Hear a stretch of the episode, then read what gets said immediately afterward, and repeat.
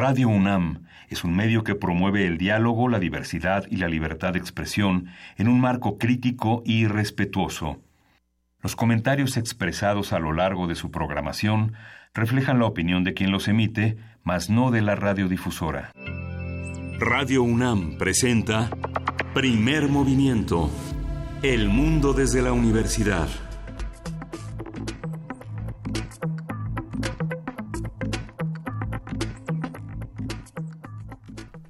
Hola, buenos días. Hoy es miércoles 9 de enero y son las 7.05 de la mañana en esta Ciudad de México. Es, Iglesias, buenos días. Querido Miguel Ángel Quemay, pero ¿es 2019 o es 2049 y esto ya es Mad Max y, vamos a tener una cobertura alarmista y satanizada? Blade Boomer. Blade Boomer. Ya, ya Blade Runner ya no, esto ya es así, lo supera, lo trasciende. Qué, qué impresionante todo lo que ocurrió ayer, no solamente en nuestra ciudad, en el resto del país. Eh, qué coberturas tan, tan contradictorias, qué eh, reacciones tan impactantes en redes, en las calles, eh, las filas impresionantes en, en, las gasolineras, en fin. ¿Cómo viste todo este panorama el día de ayer, Miguel Ángel? Pues bueno, la, la discusión en redes sociales fundamentalmente este, estaba dominada por, por, por, por Boots, por Felipe Calderón reporteando en Morelia, este López Dóriga en la Ciudad de México. Digamos, hay una, hay una, hay una verdadera vocación de hacer, de generar un clima de inestabilidad y de y de caos, ¿no? Las gasolineras que, que, perdieron su, su, abasto por estas compras de pánico fueron fundamentalmente las de códigos postales que están muy eh, presentes en la opinión pública, que son este, eh, zonas que tienen eh, actores sociales muy importantes en la manifestación pública. Creo que fue una un golpe bajo, pero bueno, finalmente hay una hay un un costo en el interior del país por detener el guachicoleo. Es 77% bajó el robo de el robo de combustible y bueno, todo tiene un costo, todo tiene un costo y parte de la del control de los ductos es este cierto desabasto en, el centro del país. Creo que hay una una discusión, una un, análisis importante al, al, discurso que están teniendo distintos eh, espacios que tienen voz en nuestro país. Por un lado, eh, los políticos, por otro lado, por supuesto, el gobierno, eh, los medios de comunicación. Creo que más que tratar de encontrar verdades a partir del miedo, que es un poco lo que lo que ocurría el día de ayer, esto nos deja muchas más preguntas y, y preguntas urgentes. Eh, ¿Cómo queremos que sea la comunicación con no solo con Andrés Manuel López Obrador, sino con el gobierno como tal. Eh, ¿Qué queremos que nos digan en las conferencias o que se nos diga cuando se tienen eh, urgencias como las que se tienen en este momento? ¿Cómo se tiene que utilizar el discurso, decir todo está bien o decir, a ver, esperen, sí se tuvo que tomar una decisión de esta manera, estas son las medidas, esto es lo que va a pasar, a lo mejor anticipación. Eh, ¿Cómo fue la reacción de Pemex, por ejemplo? ¿Qué, qué respuesta se dio el no se espanten si se espanten? ¿Qué tendría que ser? ¿Qué, cómo, qué, ¿qué medios queremos? Porque estamos muy preocupados por la comunicación que queremos con el, con el gobierno, pero no nos preguntamos qué, qué tipo de medios de comunicación esperamos y cómo esperamos que respondan, si queremos que nos aterroricen o si queremos que nos informen o si queremos que nos hagan eh, preguntarnos más, ¿no? Decir, eh, creo que es el universal que amanece con ya nos alcanzó el desabasto en, en la Ciudad de México no sé si son las palabras adecuadas, no sé si...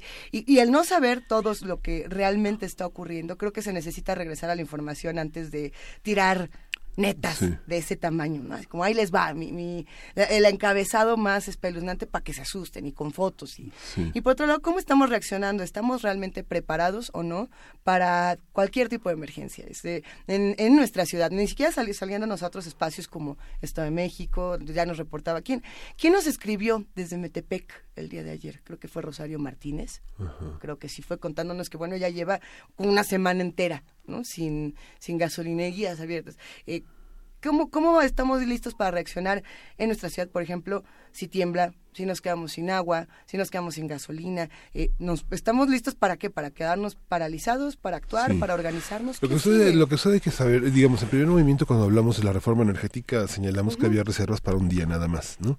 Se hicieron todo un proyecto que, se, que, que en mayo del 2018 se, este, se festinó en Cancún, ayer hablábamos de eso y justamente ante esta carencia, bueno, algunos empresarios compraron este redes de almacenamiento, entre ellos el, el propio secretario de Energía con su conflicto de intereses, que ayer este cerró su cuenta en Twitter este ante las ante la constante recriminación sobre el conflicto de intereses que caracterizó su, su gobierno al frente de esta secretaría. Pero también es importante señalar de quiénes son las gasolineras. Si bien Pemex asume la carga de las del 99% de las gasolineras, que ya no es el 99, es alrededor del 94-95%, Sabemos que bueno, son, son empresarios, no sé, sabemos que hay personas que tienen 70 gasolineras 120 gasolineras. ¿no?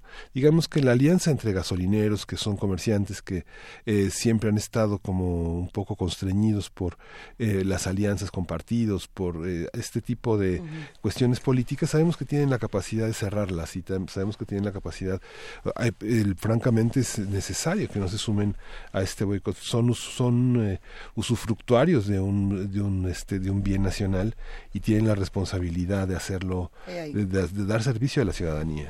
Eh, ayer eh, Ana Lilia Pérez estuvo en este programa una hora completa tratando de descifrar y tratando de explicar un poco eh, toda esta gran investigación que ella realizó sobre el guachicoleo y lo que significa para nuestro país y tiró una frase que a mí me pareció fundamental. Decía, detrás del robo de combustible hay delitos de sangre y de dolor.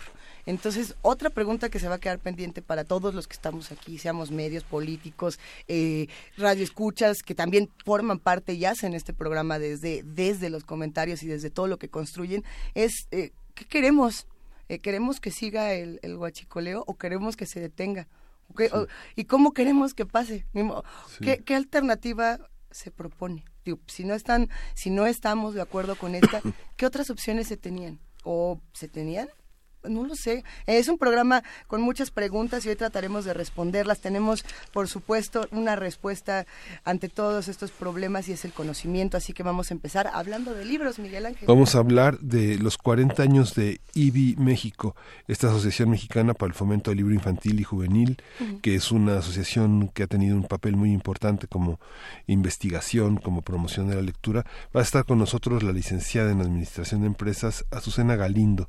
Ella trabaja en IBI, es directora general de IBI, esta asociación civil, y bueno, vamos a hablar con ella este, en este arranque de lectura. Como cada semana contaremos con nuestras fonografías de bolsillo y hablaremos de los 140 años del danzón con nada más y nada menos que Pavel Granados, escritor y director de la Fonoteca Nacional, que tiene, hay un texto que ya está publicado en la revista de la universidad, creo que la tenemos aquí en nuestra... Eh, eh, Miguel Ángel siempre está preparado para la acción. Si usted quiere leer, además de escuchar a Pavel Granados, lo puede leer en la revista de la universidad Universidad de México, que bueno, el día de hoy, este mes, se la dedica a los cultos. A los cultos. Yo creo que también es una buena reflexión eh, en tiempos como estos. Y en la nota nacional vamos a hacer un recuento de lo que sucedió ayer en las audiencias públicas eh, sobre la Guardia Nacional. Terminan el próximo viernes. Están disponibles en la Cámara, en la una transmisión y en, en YouTube. Alejandro Madrazo, profesor del CIDE, nos va a detallar sobre los acuerdos a los que se llegaron, los, los temas que se plantearon ayer. Así es, en la nota internacional, CICIG, a ver, el gobierno de Guatemala y la expulsión de la CICIG, ¿qué fue lo que pasó?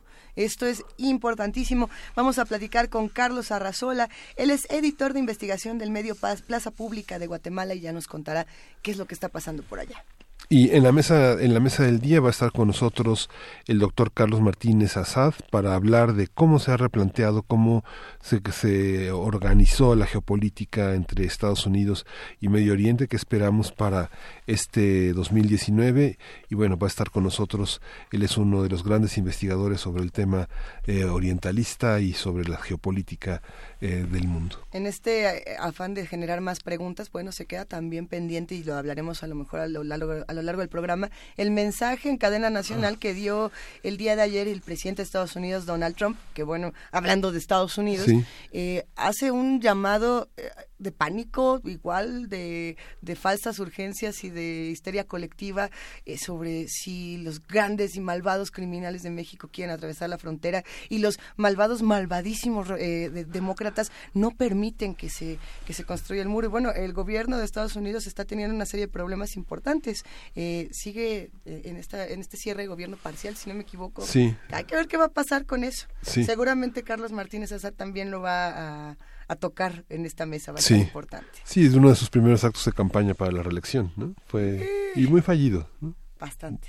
Bastante, pero bueno, depende desde qué lado lo estemos observando. ¿Qué preguntas quieren lanzarnos los que hacen comunidad con nosotros? Los saludamos con muchísimo cariño. Gracias por acompañarnos, por hacer comunidad, no solo a los que nos escuchan desde esta ciudad, sino a través de www.radio.unam.mx o a través de las frecuencias universitarias de Chihuahua. Les mandamos un abrazote hasta allá. Si quieren escucharnos más de una hora, pídanlo a su tienda favorita. Ya saben, los queremos, los abrazamos y les dedicamos música para ir empezando. ¿Qué será? Vamos a de Sotomayor, Sentirme Vivo.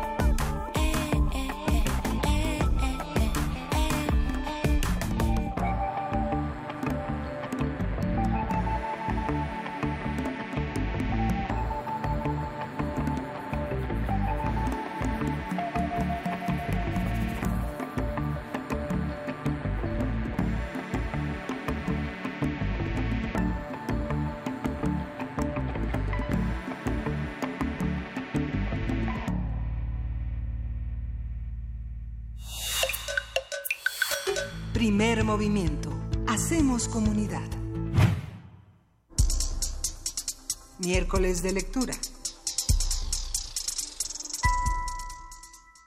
En 1979 se fundó la Asociación Mexicana para el Fomento del Libro Infantil y Juvenil, renombrada como Asociación para Leer, Escribir y Recrear, mejor conocida como IBI México, tras su adhesión un año más tarde al colectivo IBI, International Books of Young People, por sus siglas en inglés, que actualmente se compone de 79 secciones a nivel internacional, en compromiso con el encuentro entre los libros y la infancia. IBI México es una asociación civil sin fines de lucro y cumple, como decíamos, 40 años formando lectores en nuestro país como estrategia de desarrollo personal y cambio social para la edificación de una sociedad más justa.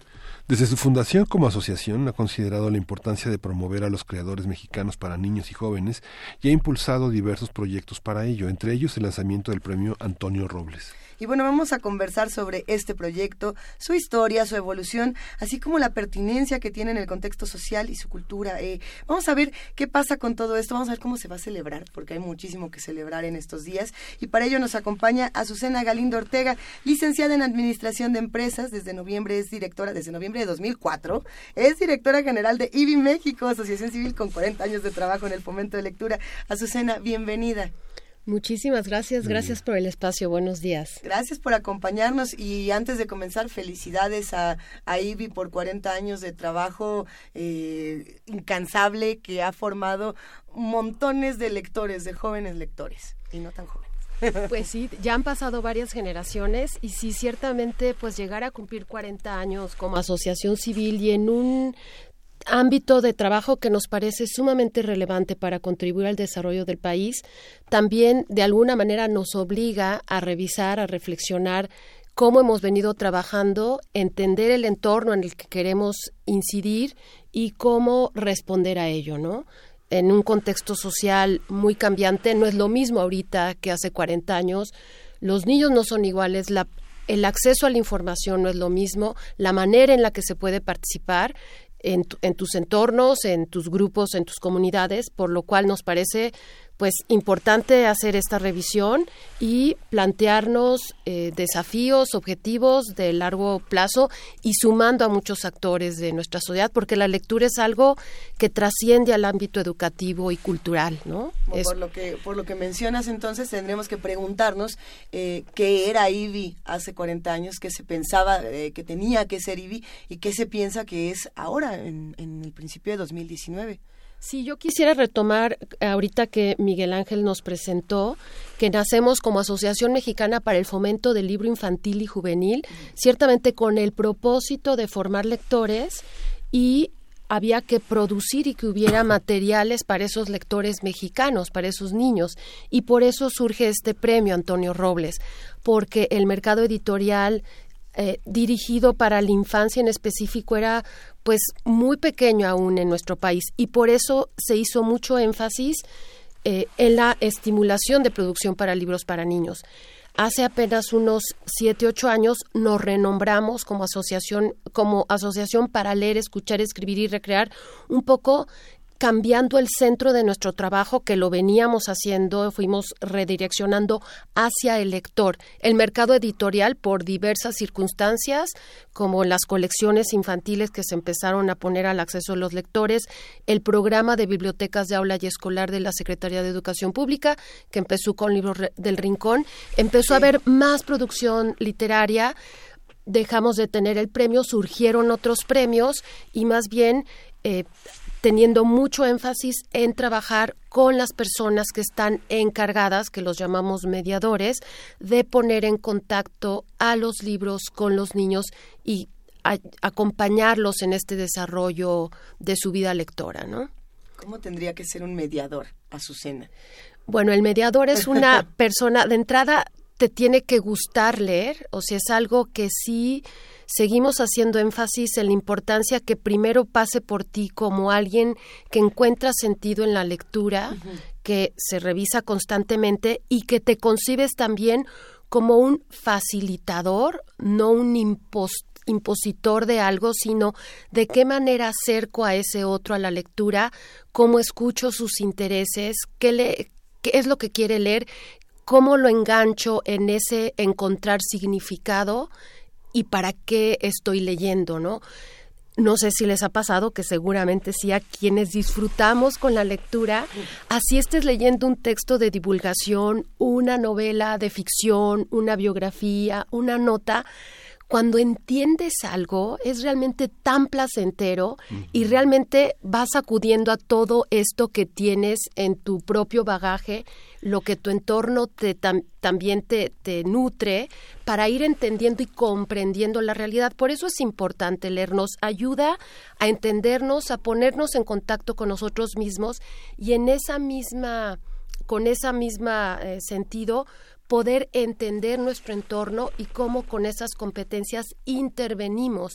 Por eso hablamos que a través de un proceso de acompañamiento y de desarrollo de competencias lectoras, tienes esa posibilidad de intervenir en tu entorno. Y hablando de la familia, tu círculo cercano, tu comunidad escolar, tu comunidad en la colonia, ¿no? Y esto abreva, eh, ahora justamente estamos... Eh, esta revisión que estamos haciendo de la postura que estamos tomando frente a la lectura y el formar lectores, ese para que cuando se habla de que contribuye a formar ciudadanos, tiene que ver con esto, cómo pasas de la reflexión, del diálogo, a tomar acción en tu entorno, ¿no? Y esto abreva de la filosofía educativa de Paulo Freire. Sí.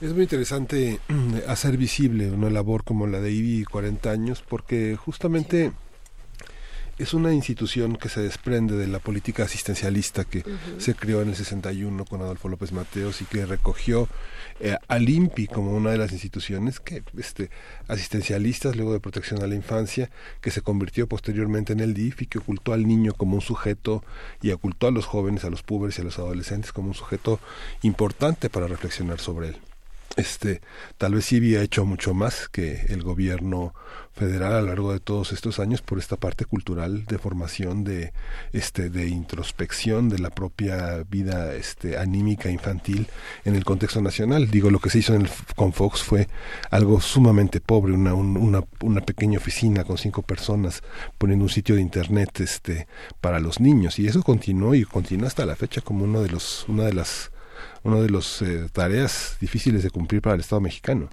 Bueno, yo esperaría ahorita con la nueva ley de reconocimiento de los derechos de los niños, bueno, este tratado que ha ratificado México y con y la creación del, del CIPINA, todo esto cada vez eh, visibilizar y reconocer a los niños no solo como sujetos de asistencia, sino que ellos son actores sociales. Y digo, quienes tenemos hijos nos, hijos nos damos cuenta a los niños no, no, no los, yo no educo a mis hijos igual que me educaron a mí hace 50 años, afortunadamente. Y esto, retomando lo que dices Miguel Ángel, es ciertamente la lectura te ayuda a desarrollar esas competencias, ¿no? No es algo menor el decir, porque hay gente que dice, hay muchas otras prioridades en las cuales este país tiene que trabajar. No desestimamos ninguna, pero el dotar a las personas de estas competencias para que ellos mismos sean los actores que puedan intervenir en sus entornos, tomar decisiones, eso es poderosísimo. O sea, quienes trabajamos con la palabra, ustedes además que trabajan en el radio, qué poderosa es la palabra y darle a alguien esa posibilidad de usar la palabra, porque puedes decir que sí, que no, elegir, no todos los que leen son buenos, porque eso es una falacia, eso, leer te hace mejor persona, no, no es cierto. Te da muchas más eh, posibilidades de decidir. Sí pero te da esto, te da mayores competencias y eso es poderosísimo, ¿no? Sí. la cuestión de imaginar. Uno puede imaginar, a partir de lo que leemos nos vamos imaginando y poderle poner palabras a eso que imaginamos y compartirlo o poder tú le explicar a ti mismo, ya desde ahí, y ahí retomo lo que decía hace rato, estás poniendo en acción tus anhelos, tus temores, tus sueños, tus ideales, eso es muy importante. Y lo que dices, decidir, pues, finalmente poder tolerar como adultos, como padres, como tíos, como las preguntas incómodas que vienen de niños que reflexionan y que deciden y que son el espejo y que son también este un actor vivo de todos nuestros vamos a decirlo de manera a lo mejor moralismo malos ejemplos y malas malas acciones que, que, tenemos al interior de las de las cosas porque también nos domina en la vida adulta un impulso infantil por creernos el centro del mundo por tener la autoridad y la última palabra de las cosas y no la tenemos, tenemos que compartirla. Pues eso es a veces egoísta también, ¿no? Todas las personas tenemos esa parte egoísta y pues hay que abrirse al diálogo y entender al otro y ni yo soy perfecto ni mi verdad es absoluta y eso es lo que también te acerca eh, la lectura y también nosotros privilegiamos el uso de la literatura hay quienes se acercan a la lectura con otros textos informativos, divulgativos, pero la literatura también tiene una una pertinencia y es esto, el poder imaginar, ficcionar y conocer otras realidades que no la tienes cercana, pero eso sí te permite darte cuenta que tu realidad cercana, próxima, no es la única. ¿no? Ahorita que hablamos de sociedades que nos cuesta mucho trabajo a veces entender la diferencia y un tema que ahorita está lo tenemos a flor de piel que tiene que ver con la migración, ¿no? A veces nos puede costar trabajo entender por qué otros buscan eh, salir o tienen que salir de su país para buscar mejores condiciones de vida. Y bueno, creo que en el fondo todas las personas hayamos nacido donde hayamos nacido, con las características que tengamos, aspiramos y soñamos con vivir de la mejor manera posible. Y si el país en donde yo nací no está garantizando derechos mínimos, pues uno tiene derecho de buscar, ¿no? Y entonces cuando llegan a otro país y además de que salen en condiciones, ha de ser desgarrador tener que vivir eso, tomar la decisión de desprenderte y llegar a entornos en donde además hay hostilidad, qué difícil, qué doloroso, ¿no? El, el, acto que tienen eh, las niñas, los niños para elegir y, y eh, regresando un poco como a elegir el libro que los va a hacer eh, construir su identidad, que los va a hacer felices. Es más, que este libro me gustó, fin. ¿Cómo se desarrolla? Y lo pregunto porque ahora que venían estas fiestas navideñas, eh, yo le preguntaba a un buen amigo autor de novela juvenil, y dije, ay, le voy a preguntar qué libros le regalo a, a mi chamaca. Y entonces me regañó y me dijo, no, a, los niños no se les regala libros, los llevas a la, a la librería, los llevas a un espacio y ellos tienen que elegirlos. Tú no les tienes que decir, mira, yo te voy a enseñar que la Catarina Feliz es el mejor libro de la historia porque cuando ya niña me gustaba. Tienes que dejar que ellos tomen esta decisión. Y justamente me recordó mucho esto que me decía, eh, a la experiencia que yo tuve con IBI, a la experiencia que he tenido con alrededor de muchos niños, de muchas niñas que van a IBI y que de pronto dicen, un montón de libros por aquí, un montón de libros por acá, este es el que me va a gustar a mí y nadie tiene por qué llegar y decirme, toma, pero eso también contradice un poco la figura de, de los mediadores.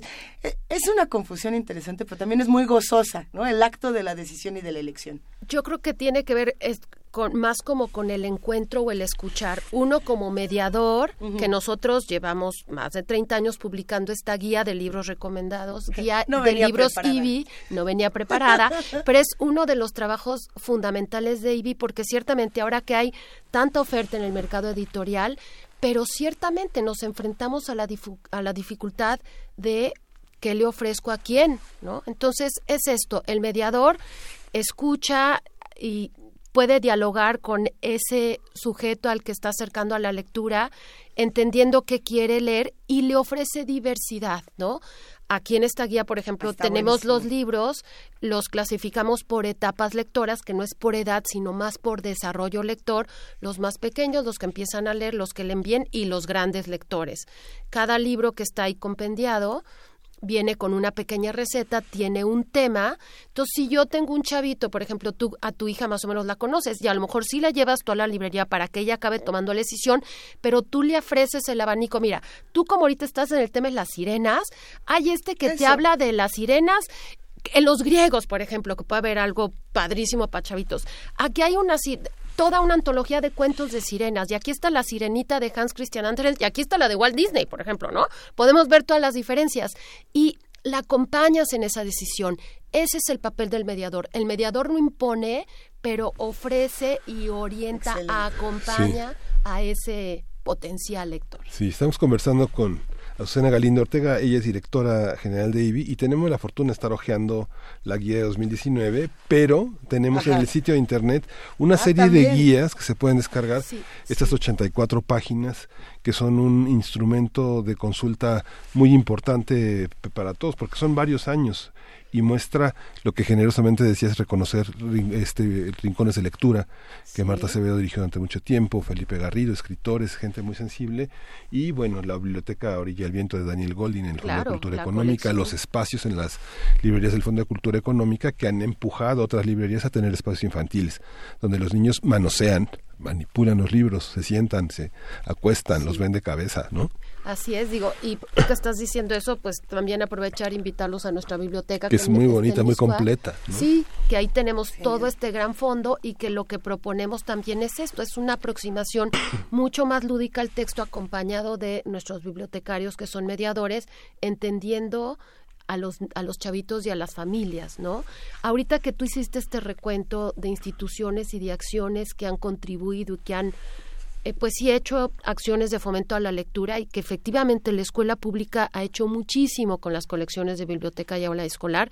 También eso tiene que venir acompañado de una capacitación al docente. El poner el libro al acceso es un valiosísimo primer paso, pero hay que trabajarlo, hay que decir cómo, ¿no? Y los esfuerzos que ha tenido la Secretaría de Cultura con salas de lectura también, estos espacios comunitarios en donde se abren eh, salas de lectura como tal por alguna persona en la comunidad, recibe una capacitación de la Secretaría de Cultura y se le da un pie de biblioteca.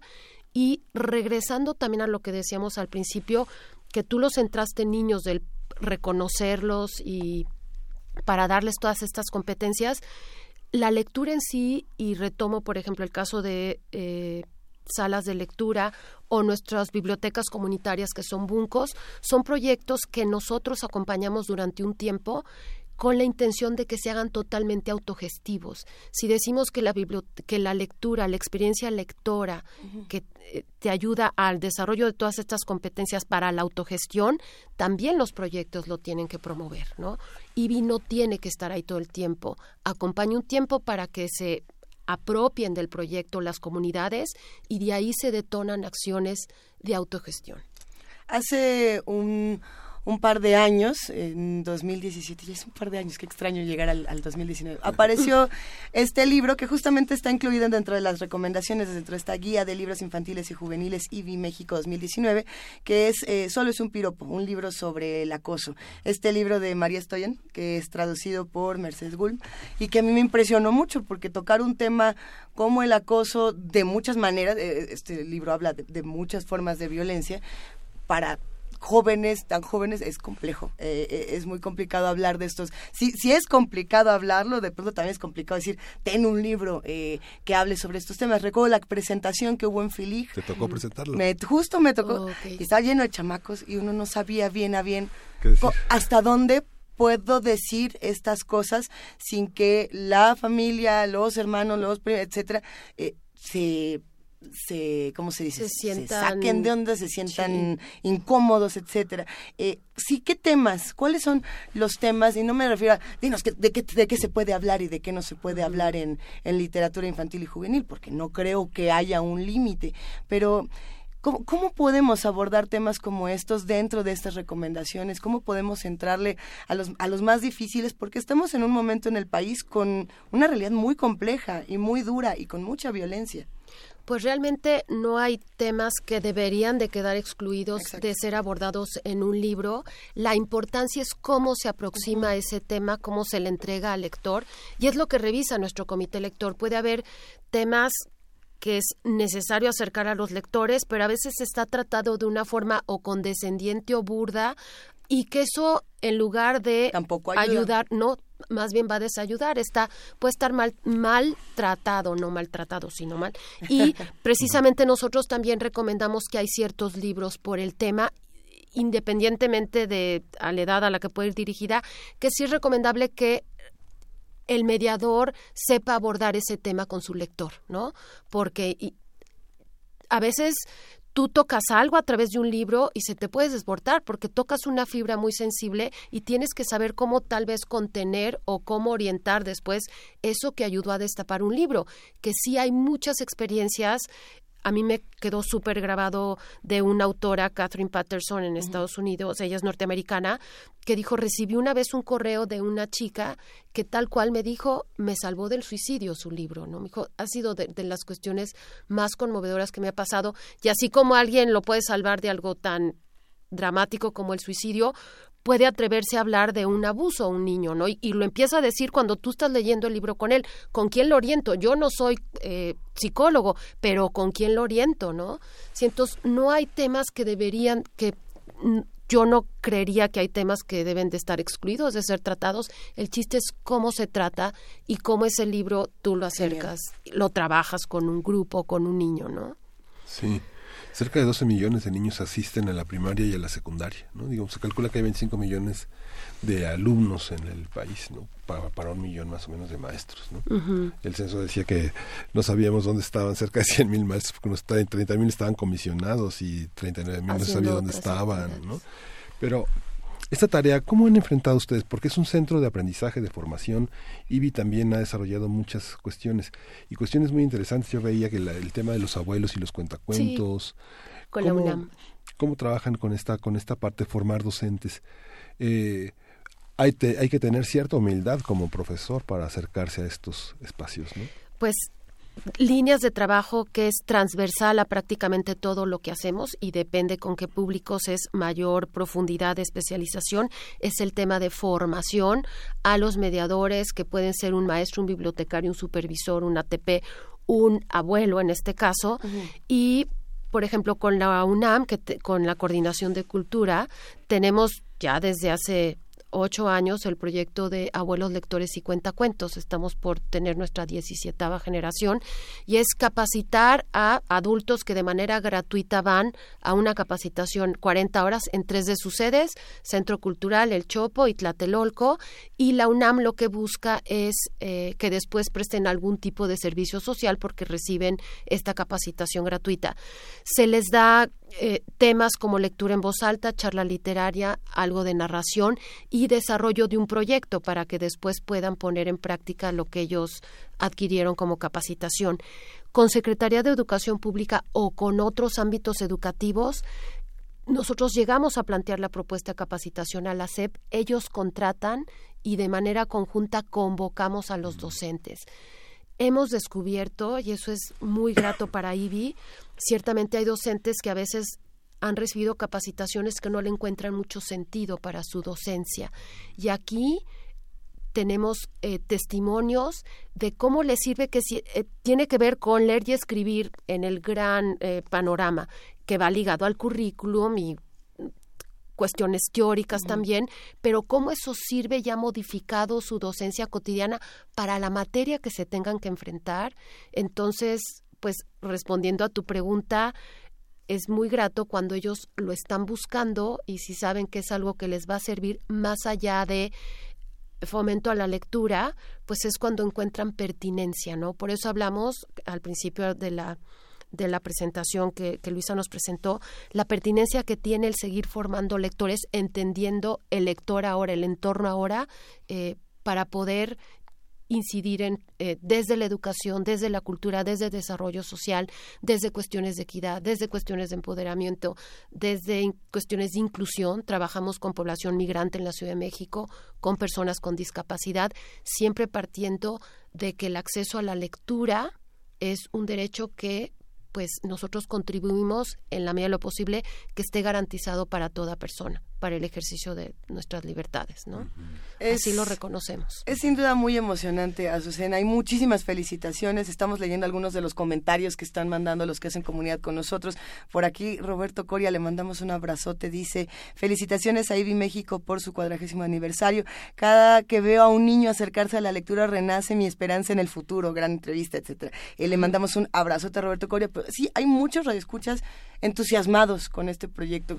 ¿Qué sigue? ¿Cómo lo van a festejar? ¿Dónde nos vemos? ¿Va a haber, va a haber piñata? Y si no va a haber piñata, va a haber talleres. Y si no va a haber talleres, va a haber libros. ¿Qué, qué van a hacer? Cuéntanos. ¿Y, qué, ¿Y qué retos también les toca enfrentar? Sí, pero bueno, es sí son retos, pero siempre son muy estimulantes. Primero, bueno, gracias por este espacio, gracias por porque nos abren eh, el espacio con la comunidad de primer movimiento y queremos que nos ayuden a hacer este, este festejo.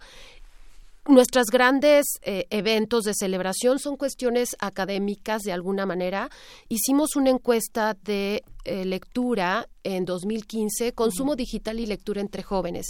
Vamos a hacer una segunda edición de esta encuesta, adicionando lo que, lo que no hicimos en esa 2015 por cuestiones metodológicas y de costo, fue con, a nivel nacional, básicamente en población urbana. Ahora vamos a sumar también población rural, que ahí van a salir muchas cuestiones que sirven para el diseño de política educativa y de acceso a, a la lectura, ¿no? Para la lectura entendiendo bajo este concepto de para para qué es para todo lo que sirve, ¿no?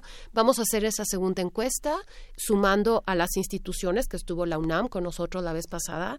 Eh, estamos seguros de que se volverá a sumar lanzamos un premio, si bien dejamos de tener el premio Antonio Robles, precisamente porque surgieron otros premios, ahora vamos a lanzar un premio de, de ensayo sobre literatura infantil. Falta reflexionar y revisar qué se está produciendo en nuestro país, porque sí es importante eh, eh, eh, respetando al lector, qué le estamos acercando al lector. Entonces, nos hace falta desarrollar crítica y ese premio vamos a tener. ¿Cuándo lo van a lanzar? Eh, justo ayer tuvimos nuestra reunión, estamos precisando con cronograma y por tiempos y porque nosotros eh, queremos concluir entregando este premio en nuestro mes de aniversario que es noviembre y estamos eh, viendo en qué espacio lo hacemos. Si nos invitan después ya vamos a tener ah, planchado el programa. Pero para poderlo entregar en noviembre, nosotros estaríamos esperando poder lanzar la convocatoria por ahí de febrero o marzo. Hay que estar pendiente en ibi.ibimexico.org.mx para estar al tanto de vamos a ponerlo en redes sociales. ¿no? Claro, ya haremos la difusión pertinente y mandando a medios y agradeciendo que se sumen a poder hacer esta difusión tanto de la encuesta como del premio y las diferentes acciones que vamos a ir haciendo, ¿no? Y este, pues queremos estar en muchos lugares y que se hable de la lectura desde esta perspectiva, ¿no? Para los que todavía no conocen eh, el espacio que tiene IBI y, toda la, oferta, digamos, de, libros y, de jardines y de música y de todo lo que tienen, ¿dónde nos, dónde nos vemos? Bueno, físicamente estamos en Goya 54 en la colonia Miscuac, que se puede llegar en muchos medios de transporte ahorita que hay problemas de gasolina. tenemos el metro, ahí en Metro Miscuac, que es la línea anaranjada y la dorada, eh, tenemos el Metrobús y esto es al sur de la ciudad. Ahí estamos físicamente, pueden visitar nuestra página en donde se ahí está publicada la cartelera de los diferentes eventos que tenemos. Abrimos de lunes a sábado, de 10 de la mañana a 6 de la tarde y algo que tiene nuestra biblioteca es que es una biblioteca con préstamo a domicilio. Ahí en la página dice cómo se registra uno, cuesta muy barato, eh, sacas tu credencial, te puedes llevar libros a casa, tienes derecho a hacer resello telefónico, pero sobre todo que vengan a experimentar, si hablamos de la experiencia IBI, para que vengan y la vivan. Hay picnics también para vivir. Ah, sí. Es padrísimo. Y bueno, eh, repetiremos, nuestro quinto picnic será este año en marzo en el CENART tenemos que ir a acabar con acabar de aterrizar con las nuevas autoridades. Eh, y sí es poner manteles canastas con libros y tener esta aproximación lúdica en torno a la lectura y a la palabra. No regrese el libro con mermelada cuídelo las, las, autoridades les tocó ver desde los institutos de cultura eh, secretaría de educación cultura y deportes este Conaculta, la transformación de las instituciones en 40 años ha sido muy, interesante. Sí, por ejemplo, nosotros iniciamos la FILIG, no existía Conaculta, se hizo con la Secretaría de Educación Pública. Fue desde IBI que se propuso a la Secretaría de Educación Pública. Después pasó a ser Conaculta, ahora es Secretaría de Cultura y ha migrado de sede también. Nació afuera del auditorio, luego se fue a Exhibimex, luego se fue al Centro Nacional de las Artes y ahorita está en el Parque Bicentenario, ¿no? Entonces, nos ha tocado acompañar instituciones eh, cómo se han ido modificando, ¿no? Entonces, y esa es la enorme ventaja también de ser una organización de sociedad civil con todos los desafíos que ello implica, pero aquí permanecemos, ¿no? Y nuestro interés nuestro, es contribuir a todo lo que también desde el Estado y desde otras actores sociales se está haciendo con el propósito de generar mejores condiciones en este país. Nuestra trinchera es la lectura, ¿no? Pues muchas gracias. El tiempo, el tiempo se acaba. Nosotros agradecemos profundamente a Susana Ganindo Ortega, que es directora de IBI, IBI México, pero no solamente te abrazamos a ti con mucho cariño y admiración, sino a todos los amigos de IBI que eh, han venido a este espacio en numerosas ocasiones, que todo el tiempo están luchando por los jóvenes lectores. Es un verdadero privilegio poder tener una charla contigo esta mañana. Gracias, Azucena. Muchas gracias y me llevo el abrazo para todo el equipo. Orale. Muchísimas gracias. Y nosotros nos podemos quedar con esta guía. Nos vamos a quedar con una pared subiendo fotos. Vamos a escuchar de Colín eh, Geometría del Universo.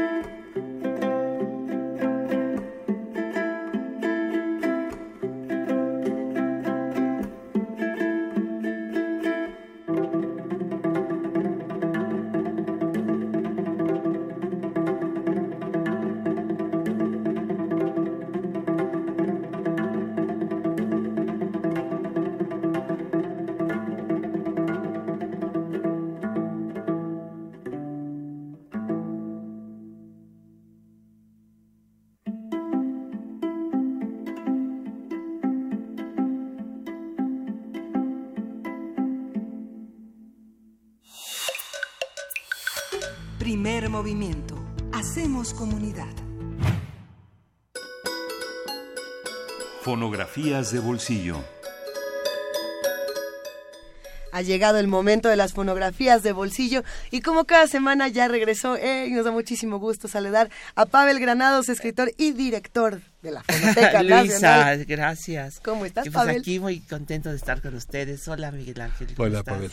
Pues hoy traje un tema, les cuento rápido porque yo creo que hay que hablar de este tema a lo largo de este año, ¿no? Porque son estamos festejando los 140 años de la existencia del danzón, pues que uno pensaría que es, bueno, sí es antiguo, pero a lo mejor quizá uno pensaría que, que es mucho más antiguo o que no se sabe de dónde viene, pero la verdad es que el danzón tiene, pues no sé si hasta día de nacimiento, pero la, realmente es un es un género de matanzas Cuba cuando uno va a esa pequeña ciudad a esa pequeña ciudad ve que la palabra danzón porque danzonete eh, la rumba eh, son palabras eh, cotidianas Sí. las sonoras la sonora matancera pues es de allá también. El danzonete es un género que se empezó a bailar también allá a finales de los años 30, pero fundamentalmente el danzón, el cual es considerado como el género padre de la música cubana, de donde se han desprendido bolero, eh, canciones, eh, géneros,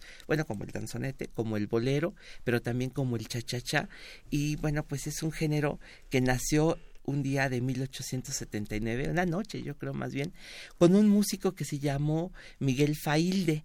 Miguel Failde un día, él dijo, en uno de los bailes de la alta sociedad de Matanzas, eh, se le ocurrió juntar como eh, coser varias canciones, varias piezas musicales en una sola, porque estaba de moda pues salir a bailar así, bueno, en, las, en, las, en las noches, con charangas. La charanga es un género, perdón, una orquestación, una- un tipo de, de, de, de organización musical, de formación, que se, está, se distingue porque, bueno, tiene piano, tiene violín y tiene flauta. Eso es lo que hacía las charangas, ¿no?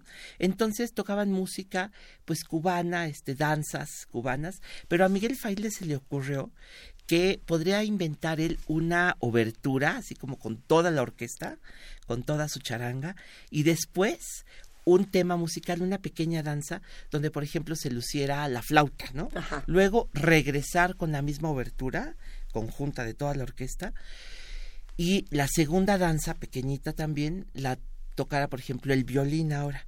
Después otra vez toda la orquesta, pero ya más rápido, y al final piano. un montuno en el que toda la orquesta tocara otra danza.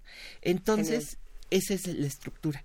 Entonces, cuando la tocó en la noche, la, uno de los bailadores dijo, no, Failde, eso no es una danza, es un danzón.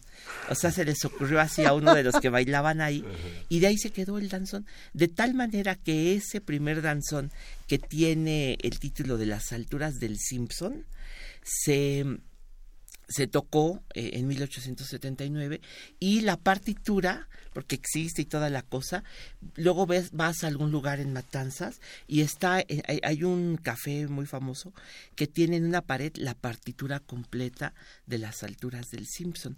Se convirtió el danzón como en el género no solo de moda, sino en el baile más aristocrático. Siempre se ha dicho que el danzón es el baile más aristocrático Sí.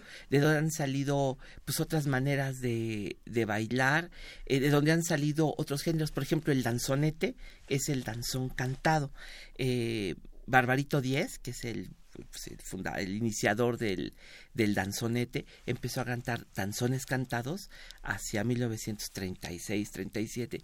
El bolero no es otra cosa que el danzón, pero tocado con guitarras, ¿no? Bueno, con, como trova, con letra. Eh, el cha-cha-cha no es otra cosa que el montuno del, del danzón, pero con este, con con, con can- que canta, también con charanga, pero cantado, ¿no? También es un danzón cantado. Y otras cosas, por ejemplo, el mambo, muchos dicen que viene del montuno, del danzón, o sea, de la parte final. ¿Qué le pasó al danzón? Pues empezó a llegar a, por ejemplo, se cantaba, muchos poemas se pusieron con, a de Ujú. danzón. Hay jingles a, ritmo de danzón. Por ahí hay- en Yucatán hay algunos jingles grabados a final, a mediados de los años 20 con productos así como eh, bebidas alcohólicas, chicles, cosas así, que los cantaban en los danzores, pues a la mitad del danzón ponían un anuncio, están grabados. y yo traje uno ahorita, bueno, hay bueno, la historia del danzón, olvídate, porque llegó un momento en, la, en Cuba en que más o menos en los años 40 lo que pasó es que copiaron la orquestación de las big bands, de las, de las, sí, de o sea, los metales. Y aquí a México llegó un cubano fantástico, Consejo Valiente Robert, es su nombre real. Consejo Valiente Robert, así se llama el maravilloso Acerina. Acerina que es empezó tocando el guiro en la danzonera de Agustín Pasos allá en Veracruz y después se vino a México en donde tocó el los timbales, bueno, son los famosos timbales de Acerina. Yo traje una grabación que se hizo en Nueva York en 1927, con la que considero la mejor orquesta de la música popular mexicana, que fue la del maestro Eduardo Vigili Robles. Tiene un nombre de, el título es bíblico, se llama Vírgenes Cautivas, se alusiona a un, este, a un pasaje bíblico, pero es una jazz band, la verdad es que lo van a escuchar como se bailaba y se tocaba el danzón en Nueva York en 1927. Qué joya, queridísimo pues Pablo. Una joya. Entonces decir hoy nada más este cumbión es correcto porque así es como nació. hoy nada más, hoy nada más este danzón. Exactamente. Así que luego traemos más danzones cantados, este, etcétera, grabados en montones de lados. Yo creo que valdría muchísimo el gusto. Vamos a escucharlo para que nos dé tiempo y regresamos a esto. Perfecto. Gracias, querido Pavel. Gracias.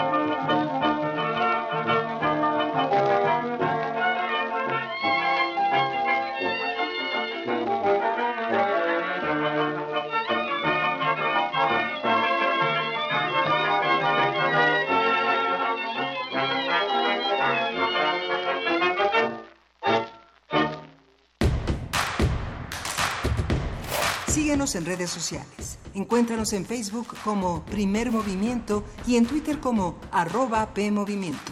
Hagamos comunidad.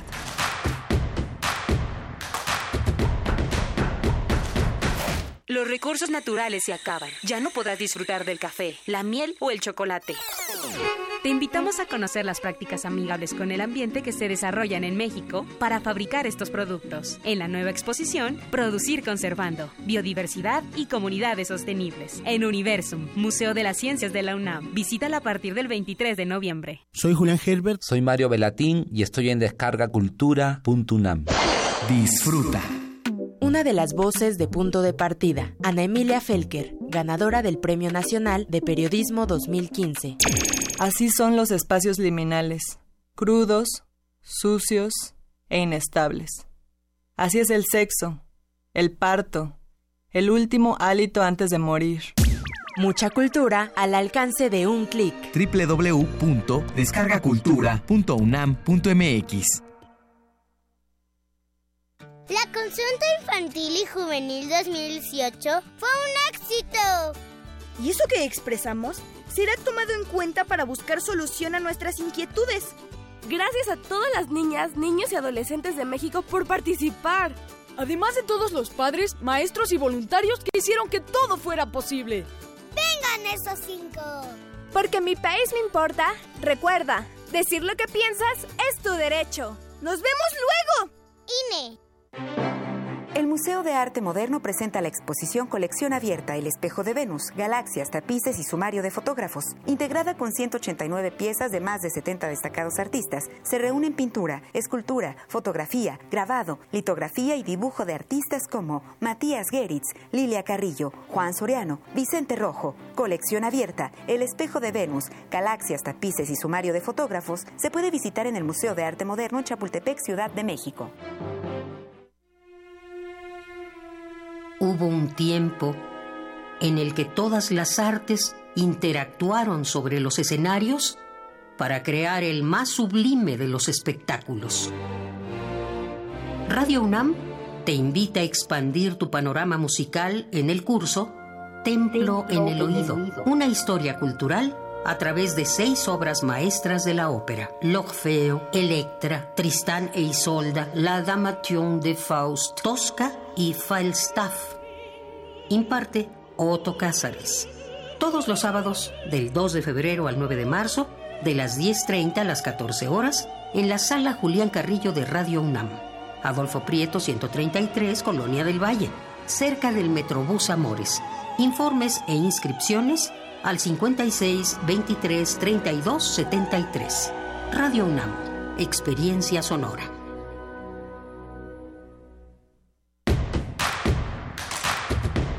Queremos escucharte. Llámanos al 55 36 43 39 y al 55 36 89 89. Primer movimiento. Hacemos comunidad. Son las 8 de la mañana con 4 minutos de este miércoles 9 de enero y si les contáramos lo que nos estaba platicando Pavel Granados fuera del aire, se quedarían tan contentos con nosotros. No, no era ningún chisme para nada, querido Miguel Ángel Quemain. Estábamos No. hablando de por qué el chachachá se llama chachachá. Nada más, nada más. Ya se los contaré el próximo miércoles, yo No, creo. No, no estábamos hablando de los recortes ni nada de eso. No, no, ay, aquí no, no, no, ni, ni de gasolina. no. A ver, nosotros estábamos platicando en esta primera hora sobre los 40 años de IBI México, que fue una conversación eh, muy divertida con Azucena Galindo. Después platicamos con Pavel Granado sobre estos 140 años del danzón y nos espera una segunda hora con mucha información y con muchos temas eh, polémicos pero importantes de, a, a seguir conversando, querido Miguel Sí, Ángel. vamos a, vamos a hablar en un momento más sobre las audiencias públicas sobre la Guardia Nacional en la Cámara de Diputados y el gobierno de Guatemala que expulsó a la CICIG y que pone en entredicho pues la posibilidad de hacer una fiscalía autónoma. Vamos a tener la relación entre Estados Unidos y Medio Oriente con el doctor Carlos Martínez Assad, cómo se replantea esta geopolítica de la de este tan violenta en, en este nuevo año 2019. Una charla importante, sin duda. Bueno, ya después estaremos viendo qué onda con ese tal Jimmy Morales y por qué hace lo que hace. Pero mandamos un gran abrazo a Miguel Ángel G. Mirán, a Hernán Garza, a Pablo Extinto, a Miguel Quesada, a todos los que nos escriben, a los que nos mandan mensajes, Ed Nicolás, eh, a querido Roberto Coria, que ya habíamos saludado, a Rosario Martínez, a Gerardo RT, a los que nos escuchan, a los que nos escriben, al queridísimo Adam Beldarrain, al Zarco, a que, y que Tecuani, un abrazote. Gracias a Rafael Ruiz Tejada y a todos los que hacen comunidad y nos ayudan a construir este programa. Nos vamos directamente a nuestra nota nacional. Primer movimiento. Hacemos comunidad. Nota nacional. Este martes comenzaron las audiencias públicas en el Palacio Legislativo de San Lázaro para discutir y enriquecer el dictamen de la Guardia Nacional.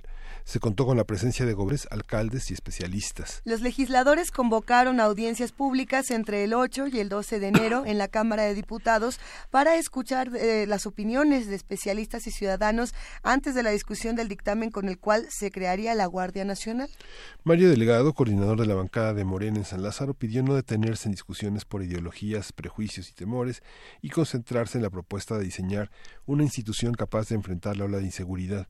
También sostuvo la responsabilidad de terminar con la estrategia de guerra para dar inicio a la construcción de la paz. Ayer seis gobernadores se pronunciaron a favor de la Guardia Nacional, pero algunas con, algunas condiciones, eh, algunas de ellas, a ver, va, que sea temporal, con un mando civil y sin facultades para investigar delitos, Miguel Ángel. Sí, justamente esta, esta, esta discusión es el resultado de las discusiones del día de ayer y por eso vamos a platicar con Alejandro Madrazo, él es profesor del CIDE y un especialista en el tema de la seguridad también. Alejandro, buenos, buenos días. Buenos días, Miguel Ángel. Buenos días, Luisa. A, a, usted y a su auditorio.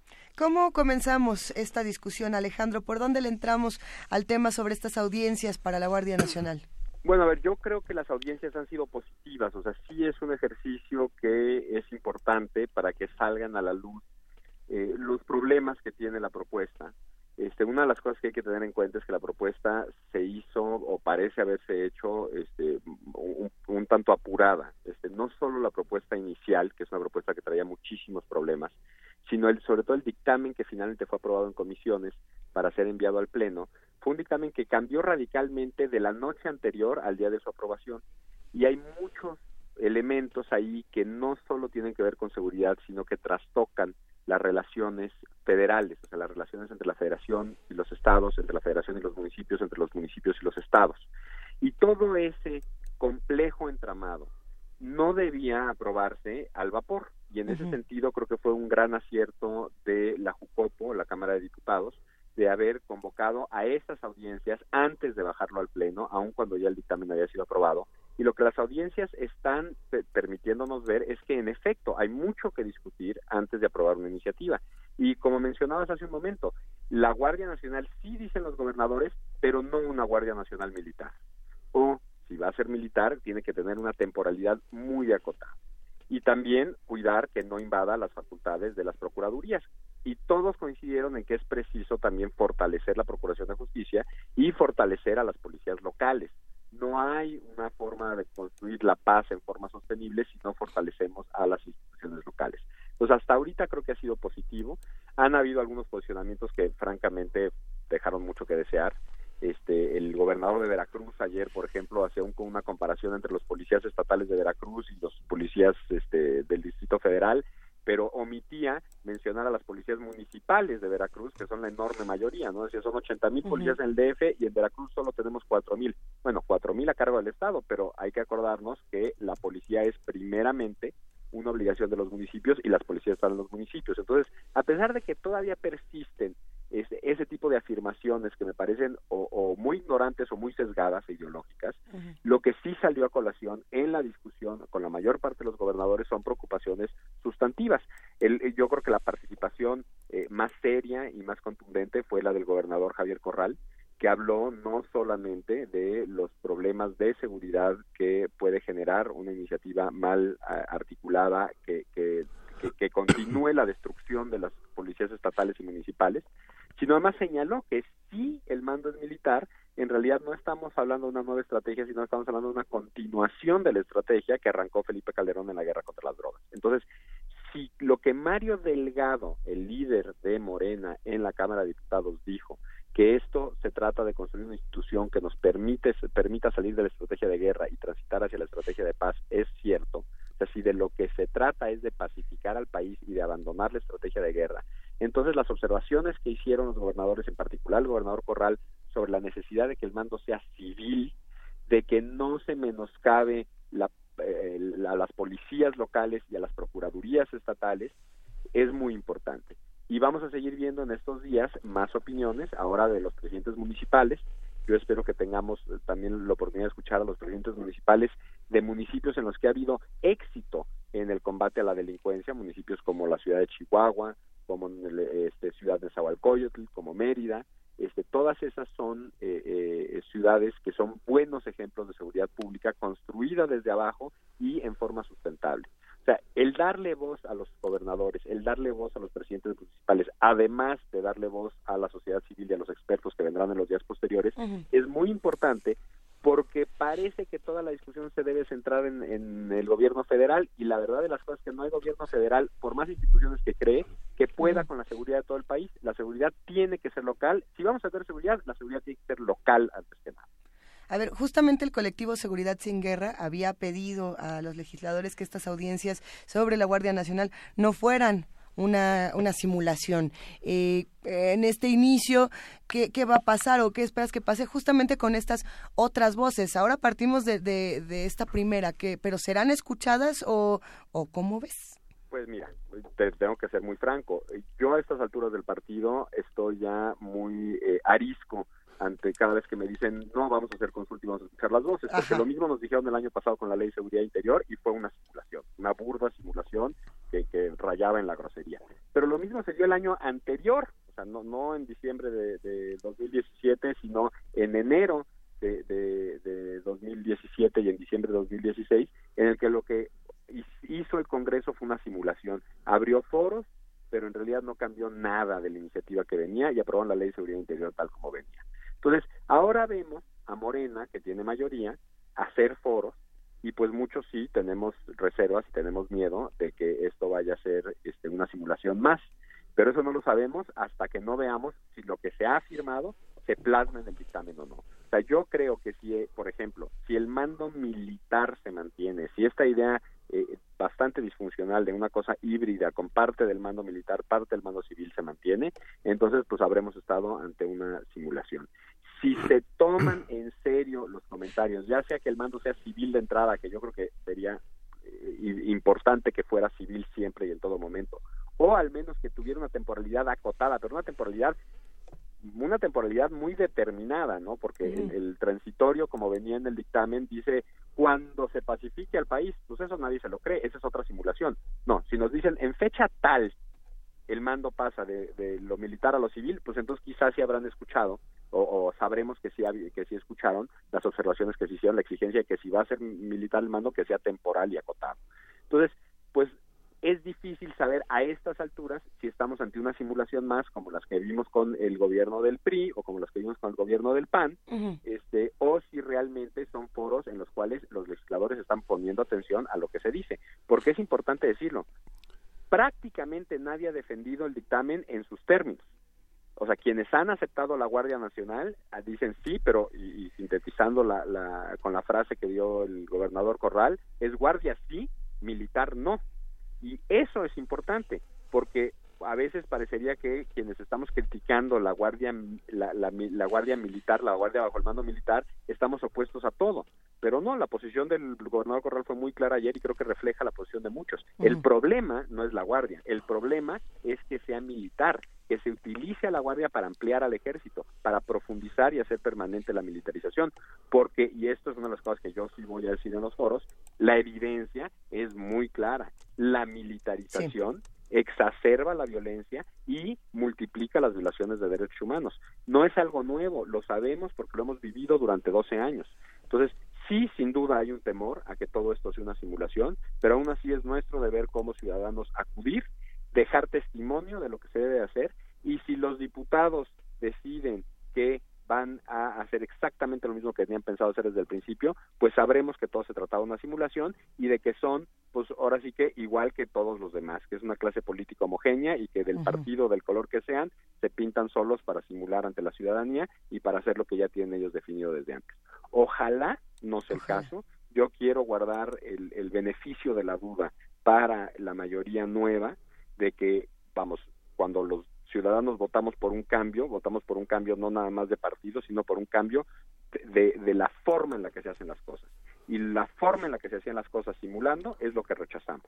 Y la forma en la que se hacía, se, se, planteaba la, la estrategia de seguridad militarizando es lo que rechazamos. O sea, hay que recordar que la plataforma de Morena fue abrazos no balazos. Por primera vez desde que Felipe Calderón arrancó la guerra contra las drogas, un político se lanzó en una plataforma de pacificación que no pasara por más guerra. y ese político ganó con una mayoría que no se había visto hasta entonces. Ojalá recuerden eso, porque si se les olvida eso y si lo único que van a hacer es acomodar sus arreglos y sus acuerdos con el ejército, con los generales, eh, eh, que vamos, uno de los temas que salió ayer que me parece muy importante es, estamos militarizando ya no solo la seguridad pública, estamos militarizando eh, la construcción de infraestructura, estamos militarizando desarrollos inmobiliarios en la Ciudad de México, los más valiosos, o sea, ojo, ya estamos en un momento definitorio para el país si vamos a continuar con un gobierno civil como México ha logrado tener desde 1917 o si estamos transitando hacia un régimen cívico-militar y eso lo vamos a definir justamente en en dónde radica el mando de la Guardia Nacional. Es la pieza más importante para definir todo ese fenómeno de militarización que se ha dado no solo en la seguridad pública, se ha dado también en los puertos marítimos, a veces se nos olvida, se ha dado también en la educación, ya hay prepas manejadas por, por el ejército, la prevención de adicciones, el doctor Mondragón cuando estuvo en la CONADIC militarizó la prevención de adicciones, o sea, ha habido un proceso de militarización del país, no nada más en seguridad pública, y eso es políticamente muy peligroso. Sí, aunque hay que reconocer, Alejandro, que digamos las regiones en las que dividió la la, este, la Secretaría de Seguridad sus, eh, eh, sus alcances no, no, no son estrictamente el mapa en el que podemos sobreponer las 45 este, zonas militares. La de Chihuahua ha sido particularmente, la quinta zona militar este, eh, ha sido particularmente polémica. Lo mismo ha pasado en Baja California, digamos, los gobiernos panistas que han alcanzado su alternancia en, eh, en, el pasado del PAN, el pasado de la alternancia eh, política, ha sido complicada la alternancia con, con, con, los militares, porque son una isla compleja, ¿no? Yo creo que también el señalamiento de Corral es interesante, pero lo que yo vi en estas cuatro horas de audiencias, en estas ponencias, es la falta de un diagnóstico, ¿no? Digamos, no hay un diagnóstico que empuje las ponencias, ¿no?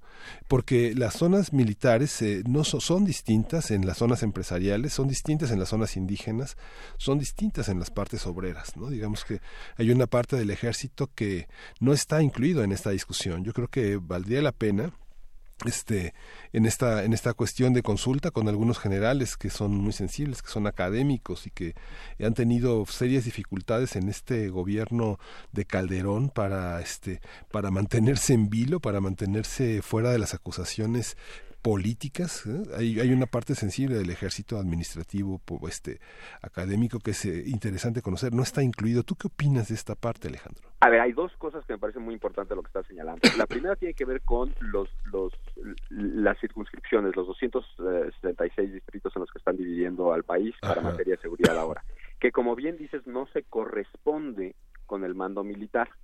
Eso refleja lo que también refleja el plan de seguridad de pacificación que sí contiene un diagnóstico, pero es un diagnóstico que va a cortapelo con la propuesta de Guardia Nacional militarizada. O sea, ¿qué quiero decir? El diagnóstico, el documento que presentó el, el, pues en ese momento el gobierno de transición allá en octubre, noviembre, es un diagnóstico bastante acertado. El problema es que la propuesta que hace, que es la Guardia Nacional Militarizada, es la propuesta principal, no tiene nada que ver con el diagnóstico, es un pastiche. Lo mismo la distritación en regiones, en las 266 regiones. Ese es una, ese es una, un sistema que López Obrador implementó en la Ciudad de México cuando fue jefe de gobierno y que funcionó en alguna medida en aquel entonces no tiene nada que ver con lo militar. Es completamente independiente de lo militar. La militarización, el carácter militar de la estrategia parece un injerto, un injerto que cuadra mal con el diagnóstico y que cuadra mal con la distritación.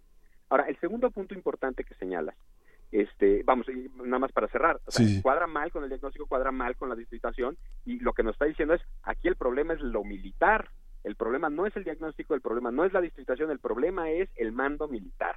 Ese es el principal problema y creo que esa fue una de las cosas que más se señaló a lo largo de las audiencias. Ahora, el segundo punto que, señalas, yo estoy de acuerdo contigo, es fundamental traer al ejército a dialogar en este espacio, tanto a quienes han abogado por mayor militarización como a quienes no están de acuerdo con la militarización dentro del propio ejército. Ahora bien, hay un problema y es que el ejército, para participar, tiene que participar plenamente y no nada más venir a dar su opinión de qué se debe de hacer. Tiene que también rendir cuentas de lo que ha hecho, porque no olvidemos que llevamos 12 años con partes importantes del territorio nacional a cargo del ejército en materia de seguridad, pero que durante todo ese periodo por si por algo se ha caracterizado el ejército es por no rendir cuentas. No rinde cuentas presupuestales Hacienda. Año con año la matriz de indicadores, Hacienda le exime de presentar. Sea, Hacienda que le exige a todas las dependencias presentar una matriz de indicadores para ver cuál ha sido el impacto de la forma en la que gastan el dinero de los impuestos, al ejército no se lo pide. Y segundo, el ejército por sus propias pistolas decidió dejar de dar información en 2014 sobre los civiles muertos por parte de militares en el territorio nacional. Perdón, pero yo no sé cómo pretenden que se dé más recursos humanos, financieros, etcétera, etcétera, si no rinden cuentas no solo de los pesos, sino también de los muertos. Entonces, yo creo que es importante, muy importante, que participen los militares en la conversación, porque en efecto tienen pues tienen un mapa como nadie de lo que ha pasado en los últimos 12 años, porque no comparten la información con nadie y ellos han estado a cargo de la seguridad pública durante todo este periodo de deterioro de la seguridad pública y del incremento de la violencia. Claro que los queremos ahí, pero queremos que den información, no nada más que pidan cosas. Y eso es muy importante. Se nos olvida a veces que el ejército es, como cualquier otra institución pública, una institución que debe de responderle a la ciudadanía parecería que es un coto y un privilegio y que no tienen que rendirle cuentas a nadie y francamente eso está mal. Un ejército democrático, un ejército que verdaderamente sea un, un órgano más de representación, pues no de representación, pero de, un órgano más de gobierno, de un gobierno democrático que, que representa al pueblo, tiene que ser un ejército que rinda cuentas, que dé la cara, que explique lo que está pasando, no nada más que exija facultades, que exija protección. Hacen un gran servicio cuando cumplen orden, pero no pueden, por ese simple hecho, escaparse de la obligación de también rendir cuentas. Y rendir cuentas no nada más superiores, creo que las Fuerzas Armadas, el gobierno, le deben cuentas a la ciudadanía tienen que rendir cuentas de los últimos 12 años antes de hablar de más, de, más militarización. Y en eso han sido faltos y han sido omisos tanto en, el gobierno como en el ejército. A ver, para que, para que exista esta Guardia Nacional como le está planteando Andrés Manuel López Obrador, no nada más se necesita esta reforma constitucional, eh, Alejandro, también se tienen que hacer otras tres leyes. ¿Crees que podemos hablar un poco sobre esta ley orgánica de la Guardia Nacional, la ley de uso legítimo de la fuerza y la ley general de registro de detenciones? ¿Qué son, estas leyes? A ver, son leyes que yo siento que se les están ocurriendo casi casi sobre las rodillas a la hora de estar negociando esta ley. O sea, de repente dijeron, bueno, que, que haya Guardia Nacional, pero entonces tiene que haber esto otro. A ver, veamos.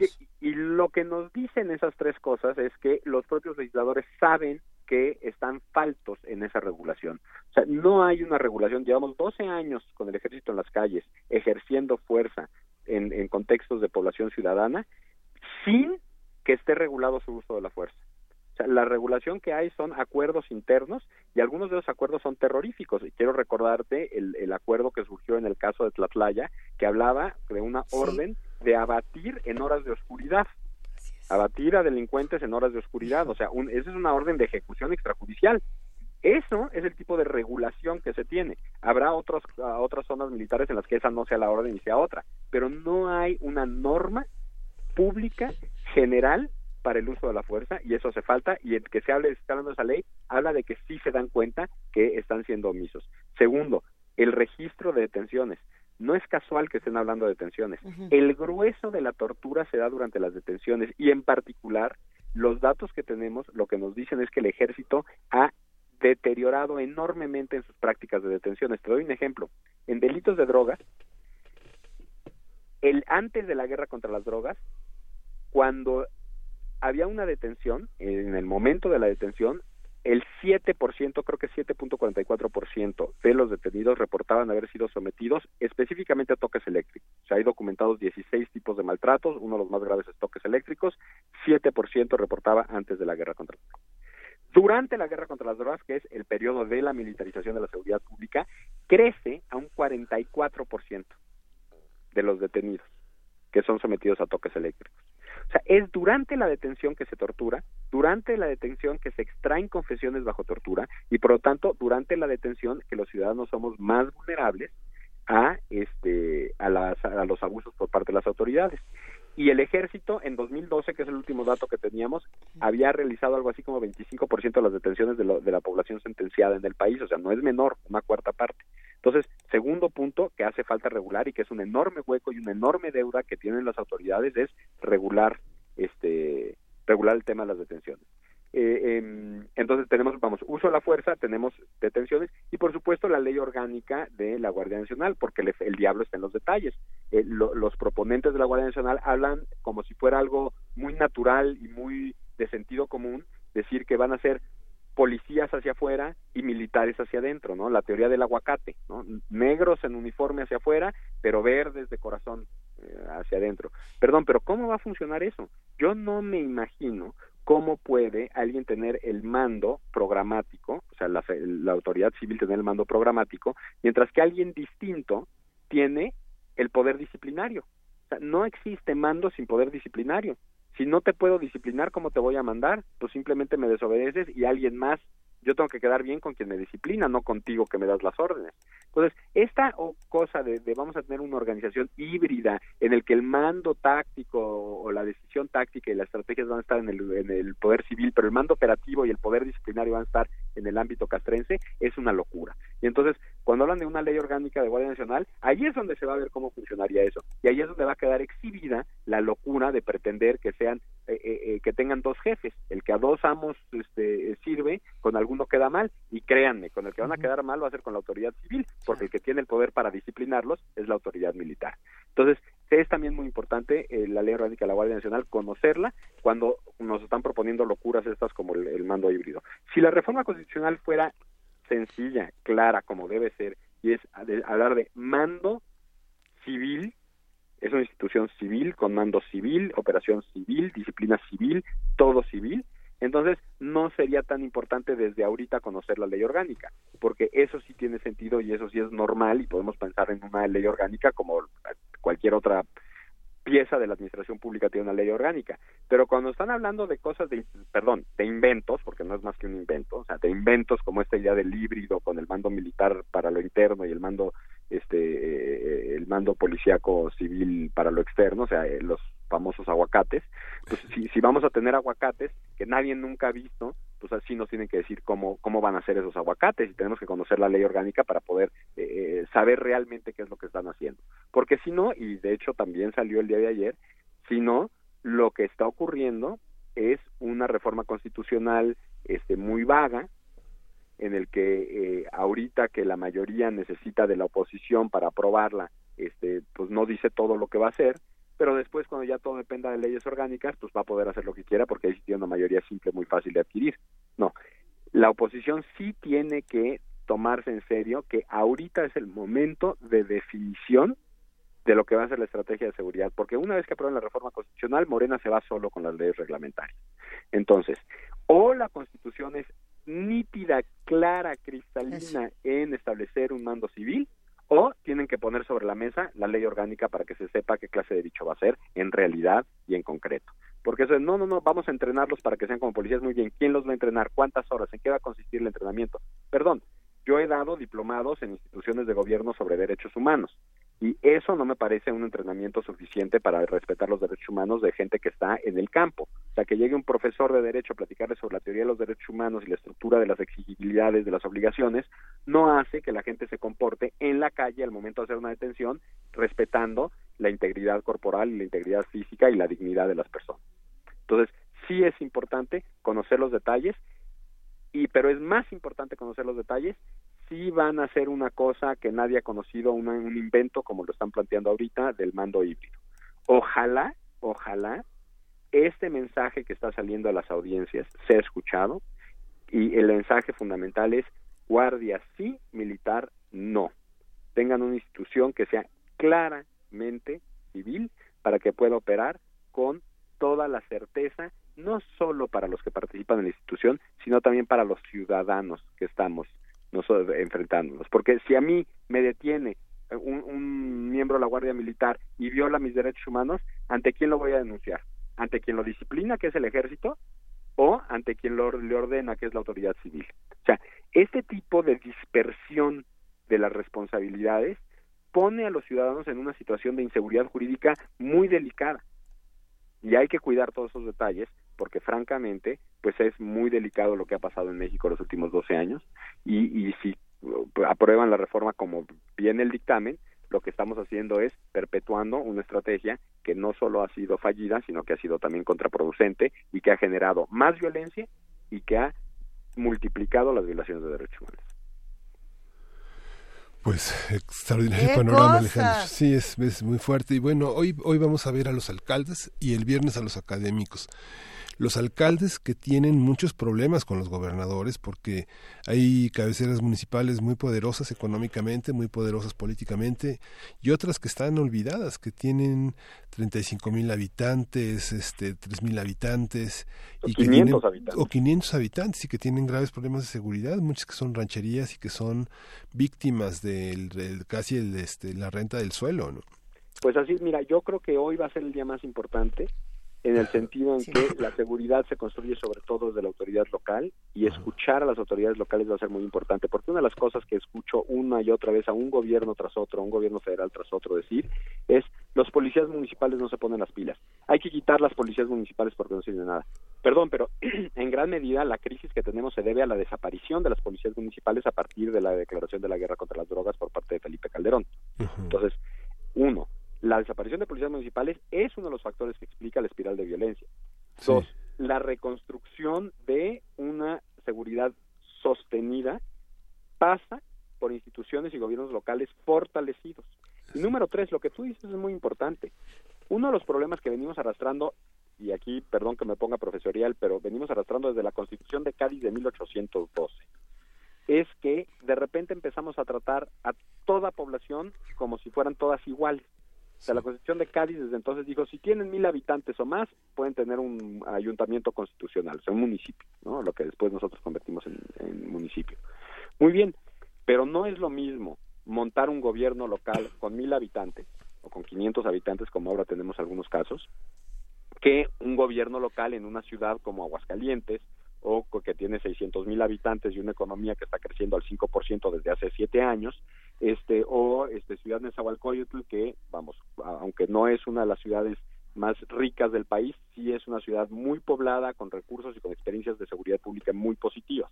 Entonces es importante que entendamos las diferencias entre los, los gobiernos municipales y las necesidades diferenciadas que tienen porque hay muchas ciudades que con un poco de apoyo serio podrían ellas mismas generar sus propias condiciones y hay muchos ejemplos de ciudades que han este, este, tenido contextos de seguridad pública positivos, incluso cuando ciudades vecinas tienen problemas gravísimos de seguridad pública. Y te doy ejemplos, mira, tenemos ejemplos en los cuales nunca ha habido un problema, un estallido de violencia como lo ha en el resto del país, como Mérida.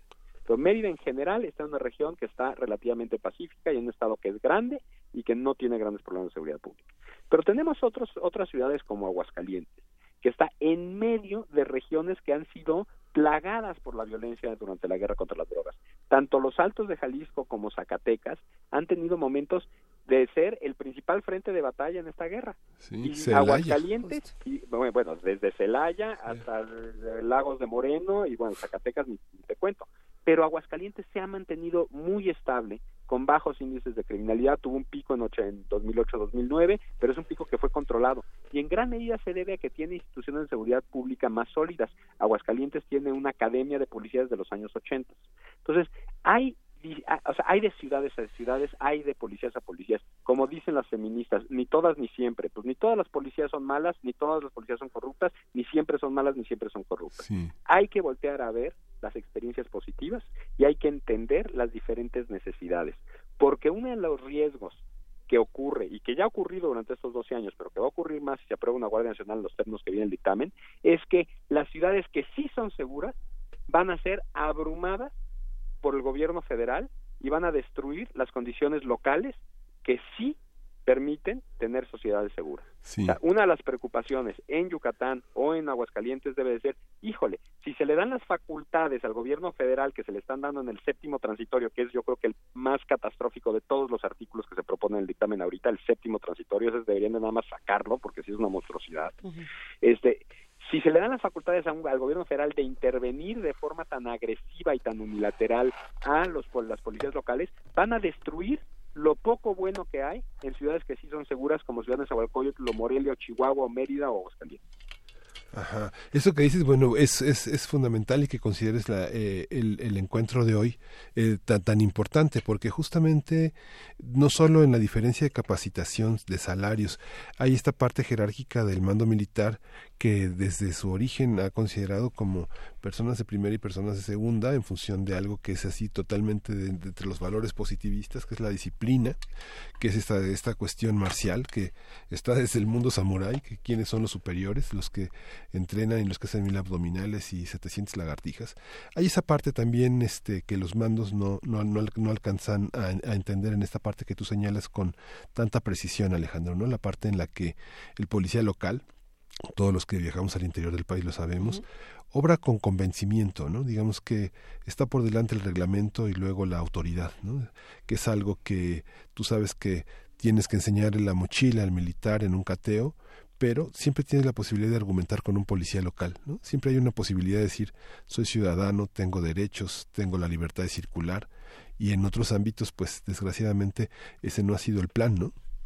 No, bueno, a ver quién se atreve a ponerse bravo en un hotel militar, o sea, perdón. Sí. Pero a ver, eh, sí, yo creo que es muy importante eh, eh, lo que vamos a escuchar hoy y sobre todo eso, o sea, lo que señalas, a ver, no solo es una cuestión de, de, de, de diferencias en las prestaciones sociales, de diferencias en los recursos, en el equipamiento, en el entrenamiento, etcétera. Es también una cuestión de, de, una forma muy peyorativa en que se ha visto a las policías locales. O sea, una de las cosas más consistentes que yo he escuchado a lo largo de los años, de estos 12 años, es que cuando entran los operativos federales, tratan a los policías como si fueran delincuentes de entrada. O sea, la presunción es que la policía es corrupta, que la policía es delincuencial, que la policía es incompetente. Y los tratan, vamos, violando sus derechos, ¿no? O sea, ¿cuántas historias no hemos escuchado de que llegan e toman posesión de la policía y a todos los policías los tienen encerrados y los obligan a entregar sus celulares antes de poder salir. Oye, perdón, pero pues allá hay, o sea, es, están violando las garantías de privacidad que tienen como ciudadanos, deja tú ya como autoridades para poder ejercer sus funciones y se está haciendo por fuera de la ley. Entonces creo que sí, una de las lecciones que tenemos que aprender al de este desastre de seguridad que tenemos es que tenemos que aprender, si queremos que la policía sea respetable, tenemos que empezar por respetar a la policía. Y respetarla pasa por respetar sus derechos, por respetar sus derechos laborales, darles las prestaciones que le corresponden a cualquier trabajador, construir un sistema que, en el que puedan realmente desarrollar una carrera profesional y por supuesto también profesionalizarlos, o sea, que el promedio, que, que la policía sea la chamba a la que te vas si no acabaste la prepa, me parece catastrófico. Tenemos que tener policías que sean licenciados. Una de las propuestas más valiosas de Andrés Manuel López Obrador durante su campaña, creo yo, fue la de construir una universidad policial digo, yo no sé si tiene que ser una universidad o una red de universidades, una red de institutos, un sistema universitario, hay muchas formas de ahí para los académicos nos pintamos solos para organizarnos en formas complejas y pero pero pero es fundamental lo que planteó en ese momento. Una universidad policíaca para entrenarlos, o perdón, no necesitamos policías que sepan leer y escribir, necesitamos policías que sepan de derecho, que sepan de química, que sepan de ingeniería, o sea, que, que sepan de cuestiones técnicas para poder hacer el trabajo forense que tendrían que estar haciendo cuando están protegiendo, por ejemplo, la evidencia en la escena del crimen. Que sepan de, de, de, normatividad para poder entender cuáles son las implicaciones jurídicas de la forma en la que recogen evidencia de la que en la que detienen a alguien. O sea, era una de las mejores ideas que eh, yo durante la campaña aplaudí como foca que, que estuvieran hablando de una universidad policíaca y simplemente se les olvidó Aparecen los militares y la Guardia Militar y se les olvida que también hay que profesionalizar a las policías. Perdón, pero ahí sí hay un... Ahora sí que tenían el, el, balón enfrente de la portería y se están yendo a pajarear por otra parte. La universidad policíaca era un gran acierto y de esa no hemos vuelto a escuchar. Parece que nada más fue una cosa que dijo en campaña para, para que quienes estamos trabajando en estos temas aplaudiéramos, pero después de eso no hemos visto nada que respalde esa propuesta y al contrario, lo que va a pasar con el artículo séptimo transitorio como viene, que le da facultades al gobierno federal para intervenir a las policías estatales y municipales unilateralmente, lo que va a pasar es van a destruir, terminar de destruir a las policías locales y estatales. Y eso va a implicar mayor violencia. Venturosamente tenemos buenos observadores que han estado atentos a todo este proceso, como es tu caso, querido Alejandro Madrazo. Te agradecemos muchísimo por esta conversación y vamos a tener que volver a hablar contigo muy pronto, sin duda. A la orden, Luisa, y gracias por esta oportunidad gracias. de estar con ustedes, con su auditorio. Miguel Ángel, muchísimas gracias. Gracias. Un abrazote. Un abrazote, bye. a ver, música para seguir platicando un poco de qué va a pasar con todos estos temas tan complejos. ¿Qué sigue, Miguel Ángel? Vamos a escuchar de eh, Belandia y la Tigra, Ánima.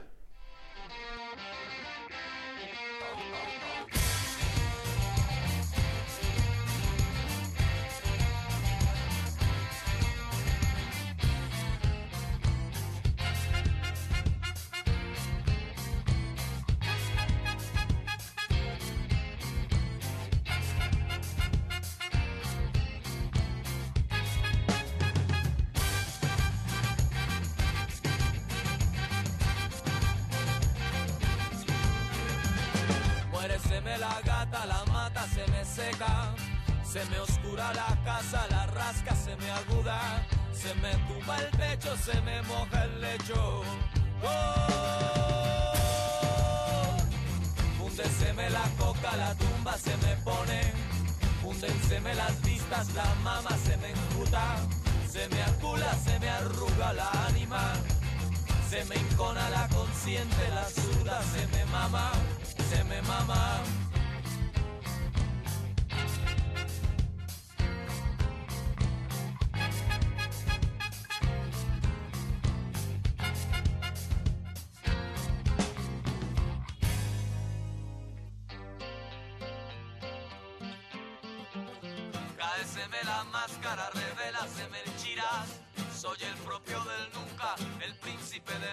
Se me taga el hueso, se me cruza el rezo.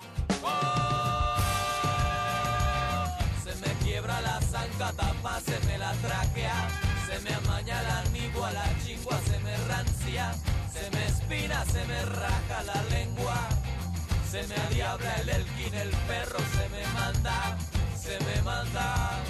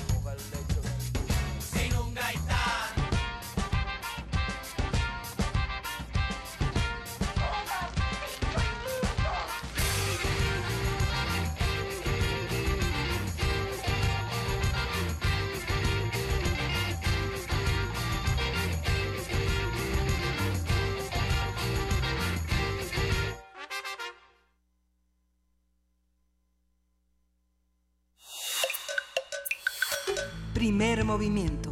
Hacemos comunidad. Nota Internacional. El gobierno del presidente Jimmy Morales concluyó el mandato de la Comisión Internacional contra la Impunidad en Guatemala. Sandra Jovel, ministra de Relaciones Exteriores de este país, comunicó la decisión de Antonio Guterres, secretario general de la ONU. La funcionaria guatemalteca dijo que los miembros de la CICIG deben salir del país y la comisión deberá transferir sus competencias a las instituciones nacionales. ¿Cuál fue la, la respuesta de, de Guterres? Bueno, Guterres re- rechazó la decisión del gobierno de Guatemala, dijo que espera que ese país cumpla con sus compromisos internacionales y recordó que el mandato de la Comisión Internacional contra la Impunidad en Guatemala culmina el 3 de septiembre. La CICIG investigaba al presidente Jimmy Morales por financiación ilegal en la campaña electoral de 2015. El gobierno de Guatemala ha culpado a sus miembros de polarizar a la sociedad y realizar investigaciones ilegales en contra del mandatario. En un momento más vamos a estar platicando justamente con Carlos Arrazola, él es editor de investigación del medio Plaza Pública de Guatemala. Estamos tratando de, de ponerlo en, en la línea para tener un análisis sobre este tema que sin duda ha eh, planteado muchas dudas, no solamente de lo que ocurre en Guatemala, sino de cómo eh, distintos países responden cuando comisiones internacionales entran para hacer su trabajo. ¿Qué pasó en nuestro país, por ejemplo? ¿Cómo, cómo, se, ¿Cómo se responde a problemas como estos? Y nos da muchísimo gusto poder conversar contigo, Carlos. ¿Estás ahí? Parece ser que no. Sí, Carlos Arrazola. hola, hola, Carlos. Qué gusto escucharte, querido Carlos Arrazola, que repetimos, editor de investigación del medio Plaza Pública de Guatemala. Cuéntanos un poco qué es lo que está pasando con esta decisión de expulsar a la CICIG. Sí, bueno, eh, evidentemente es un punto álgido en la crisis política que vive el país desde hace más de un año en la decisión del gobierno de la República, del presidente Ingo Morales, de deshacerse de esta comisión que ha venido a investigar y a desbaratar a las estructuras y cuerpos paralelos de seguridad incrustados en el Estado y luchar en contra de la corrupción y de la impunidad. Eh, esta semana, el lunes exactamente, la canciller Sandra Jovel viajó a Nueva York para notificarle al secretario general de las Naciones Unidas la decisión del, gobierno de Guatemala de dar por concluido de manera unilateral el acuerdo de creación de la Comisión Internacional contra la Impunidad. Eh, horas después, en Ciudad de Guatemala, el presidente Jimmy Morales hace una especie de performance en Palacio Nacional junto a su gabinete de gobierno al ratificar la misma decisión hizo desfilar y dio uso de la palabra a una serie de personajes, incluidos algunos extranjeros, que han sido investigados por la CICIG y que adujeron haber sido víctimas de diversas violaciones al debido proceso, a, la inocencia, a, incluso de haber sido torturados y haber sido golpeados por investigadores de esta, de esta comisión.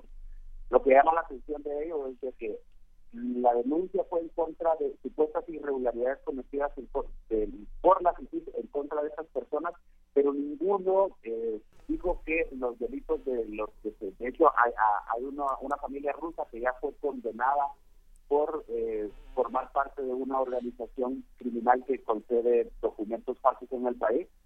Y ninguno dijo su inocencia, solo hablaron de las supuestas uh, violaciones que habían sido víctimas.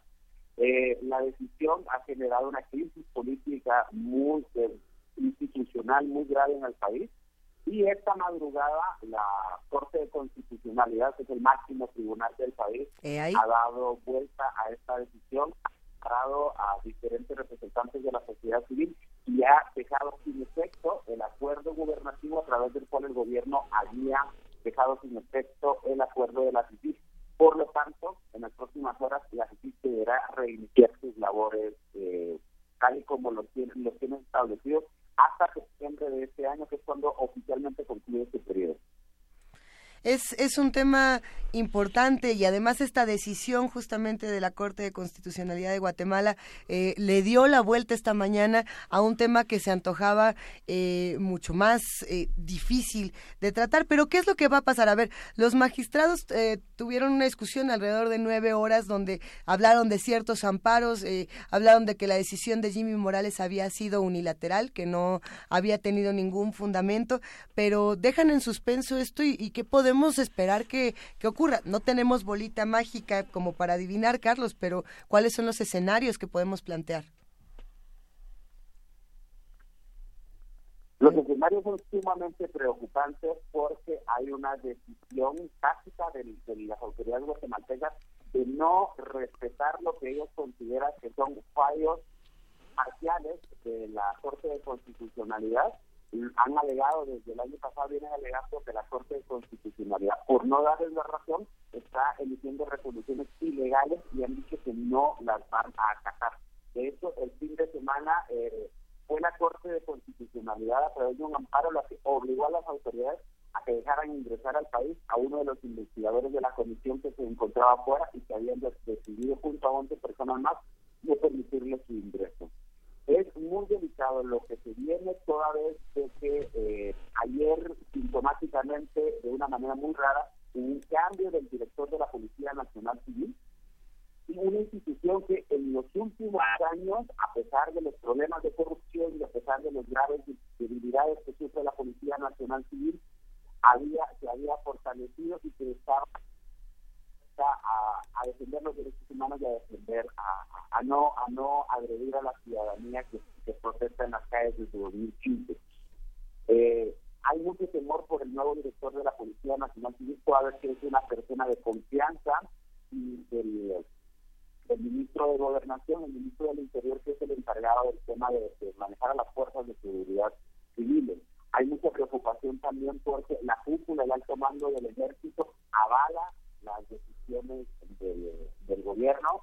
Eh, estas decisiones también son avaladas por la patronal, digamos, por las cámaras empresariales, están muy eh, centradas en, tratar de evitar que la justicia continúe su trabajo. Hay grupos pequeños pero muy poderosos de, la extrema derecha, digamos, de los grupos más eh, conservadores y recalcitrantes del país, que cerraron filas en contra de la justicia y aunque sean pocos en términos numéricos, digamos, son muy poderosos porque son los empresarios, porque son los que tienen los medios de comunicación más eh, eh penetrantes, la radio y la televisión abierta, están en manos de personas que son investigadas por la justicia y evidentemente tienen unas campañas muy fuertes que pueden confundir a, la ciudadanía.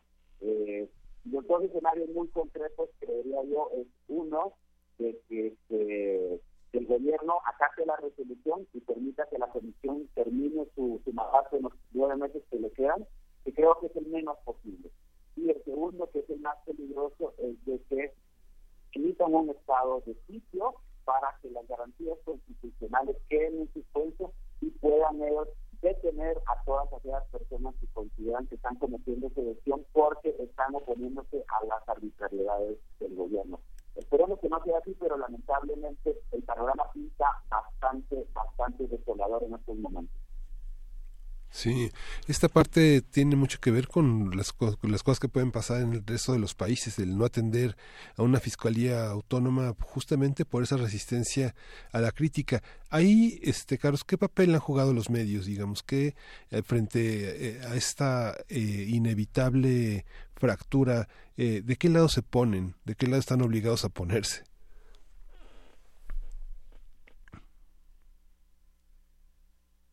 digamos que la, la fiscal general, la actual fiscal general, que ha, sido muy criticada por, por su pasividad eh, al momento de actuar, porque ha argumentado de que ella necesita hechos muy concretos como para poder actuar, pues el fin de semana demostró eh, que se estaba cometiendo una ilegalidad y inmediatamente envió a los fiscales a tratar de, de, de hecho hay dos personas del sistema de aeronáutica civil capturadas eh, perdón, de, la Dirección de Migración capturadas porque violentaron una decisión de la Corte de Constitucionalidad. Eh, se está pidiendo también, y eso lo, pidió la fiscal, que se inicien procesos para quitarle inmunidad al ministro de Gobernación y a la, a la canciller, precisamente también porque se han ah, determinado eh, oponerse al, al, al, seguimiento de la justicia, violentando las órdenes de la Corte de Constitucionalidad. Luego está, eh, digamos, hay silencio institucional de parte de organizaciones que son muy importantes como las iglesias. Iglesia eh, católica que es tan importante no se ha pronunciado respecto a esta crisis, aunque anteriormente sí lo ha hecho. Las iglesias católicas, algunas evangélicas, que son las protestantes, donde hay una gran simpatía, digamos, de parte de, del gobierno, por lo menos de la, de la jerarquía iglesias. Eh, algunas han mantenido silencio y otras que son, digamos,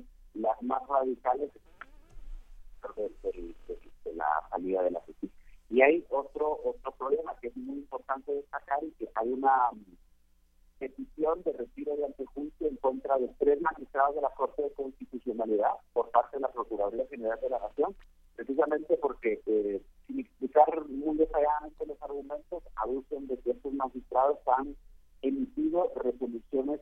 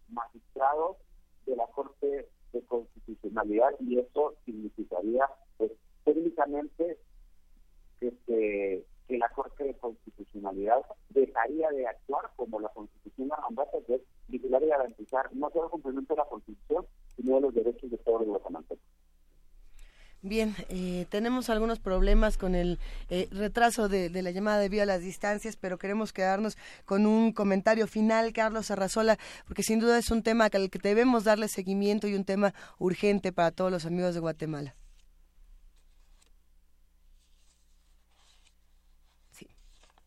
Es importantísimo que la comunidad internacional esté vigilante y que orde, que vaya presionando, digamos, de alguna manera al gobierno a que cumpla con los fallos de las máximas cortes y cumpla con el derecho internacional. Este no es un problema de un presidente, este es un problema del Estado total y de sus ciudadanos. creo que ahí dependerá muchísimo también el futuro social, político y económico del país. Bien, te agradecemos muchísimo, Carlos Arrazol, editor de investigación del medio Plaza Pública de Guatemala. Eh, sí, un tema urgente y sin duda eh, a estudiar cómo, cómo ocurre en este país en particular y qué pasa con estas comisiones en el resto del mundo. Te abrazamos, Carlos, muchísimas gracias y despedimos esta charla con música.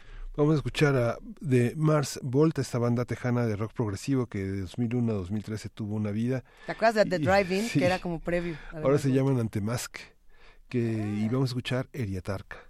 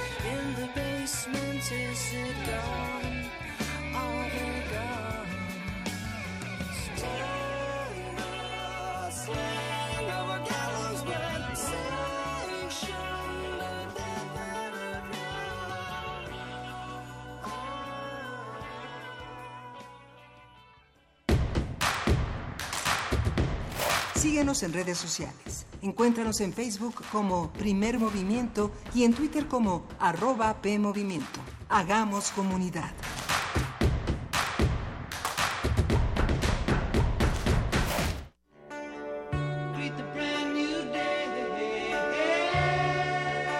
En el marco del M68, a 50 años del movimiento estudiantil, el Museo Universitario del Chopo te invita a recorrer la memoria. Peñas, pistas de hielo, revistas contraculturales, vanguardia, comunas, conciertos de rock a través de la exposición. Operación Peine y Tijera, los largos años 60 en la Ciudad de México. Revisión histórico-cultural de un periodo en donde el crecimiento urbano de la capital del país, las prácticas artísticas experimentales, los nuevos usos de la cultura del ocio, los movimientos políticos y sociales y los eventos disruptivos del orden público contrastaron con las estrategias autoritarias del régimen para contener los efectos de la modernización del país. Exposición abierta hasta el 17 de marzo de 2019. En el Museo Universitario del Chopo, el M68 se vive.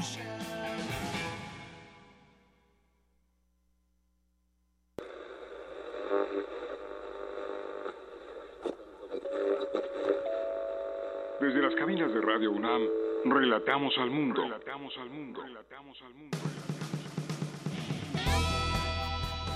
En Prisma RU, llevamos hasta tus oídos el acontecer universitario. Escúchanos de lunes a viernes de la 1 a las 3 de la tarde por el 96.1 de frecuencia modulada. Radio UNAM, Experiencia Sonora.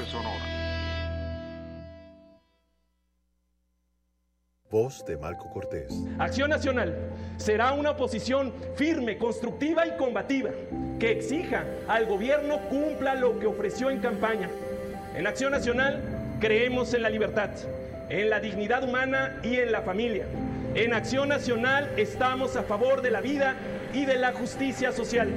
Defenderemos con valor y convicción las mismas causas que hace 80 años. Unido y fuerte para defender México.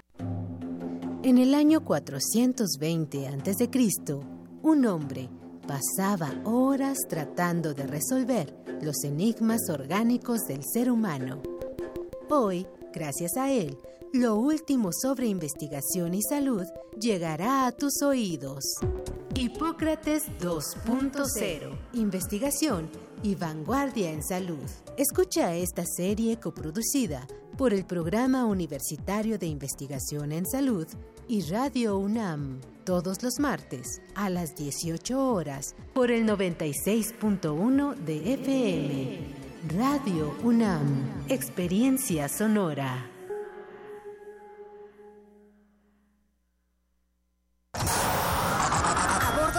De la Resistencia existe una habitación que nunca se abre. Excepto la última hora del último día de la semana. Ahí vamos a reírnos del mundo, a demoler los muros con canciones, a bailar en la posición que queramos. Todos eligen la música, todos la disfrutan, todos la bailan. El Buscapiés, tú eres el alma de esta fiesta. Viernes, 22 horas. Por el 96.1 de FM, Radio UNAM.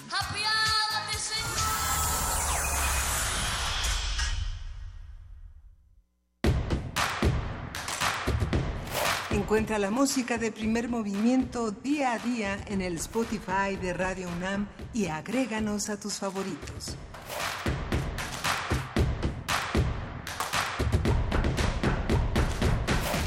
Ya son las nueve de la mañana con cuatro minutos. Hay muchos comentarios en redes sociales. Por supuesto, saludamos, abrazamos a todos los que hacen comunidad con nosotros y que eh, se meten a los temas de Guatemala, eh, de lo que estábamos hablando al principio del programa del desabasto. Algunos están de acuerdo, otros no. Creo que de eso se trata justamente de hacer estos espacios plurales y con todas las voces, Miguel Ángel. Sí, justamente hemos tenido a lo largo de la semana temas que han sido muy importantes y que fijarán prácticamente la discusión a lo largo de este año. Por fortuna hemos contado con la participación de investigadores y académicos eh, muy muy destacados. Justamente quien va a participar en los foros eh, será en el tema de la Guardia Civil eh, Alejandro Madrazo, Alejandro Madrazo que ha sido una de las intervenciones más destacadas. Cumple 40 años IBI, 140 el danzón. Vale la pena este rastrear el podcast si no tuvo tiempo de escuchar esta mañana toda esta intervención hasta la hora hasta las nueve de la mañana vale la pena darse una en esta tarde al, programa. O si le ha ocurrido, como nos eh, cuentan algunos radioescuchas de este lado, eh, que están teniendo algunos problemitas con la transmisión a través de internet. Creo que en www.radio.unam.mx hay algunos, algunas pequeñas fallas con la transmisión. Esperemos que esto eh, mejor pronto ya se reportó para que todo vuelva a la normalidad.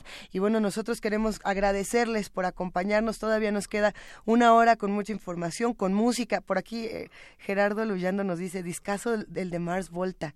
Sí, y además cuando saliera una, una gran época para el rock alternativo, el punk, la contracultura, etcétera. Más discos así.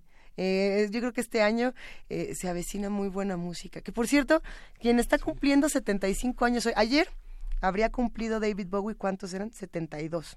¿no?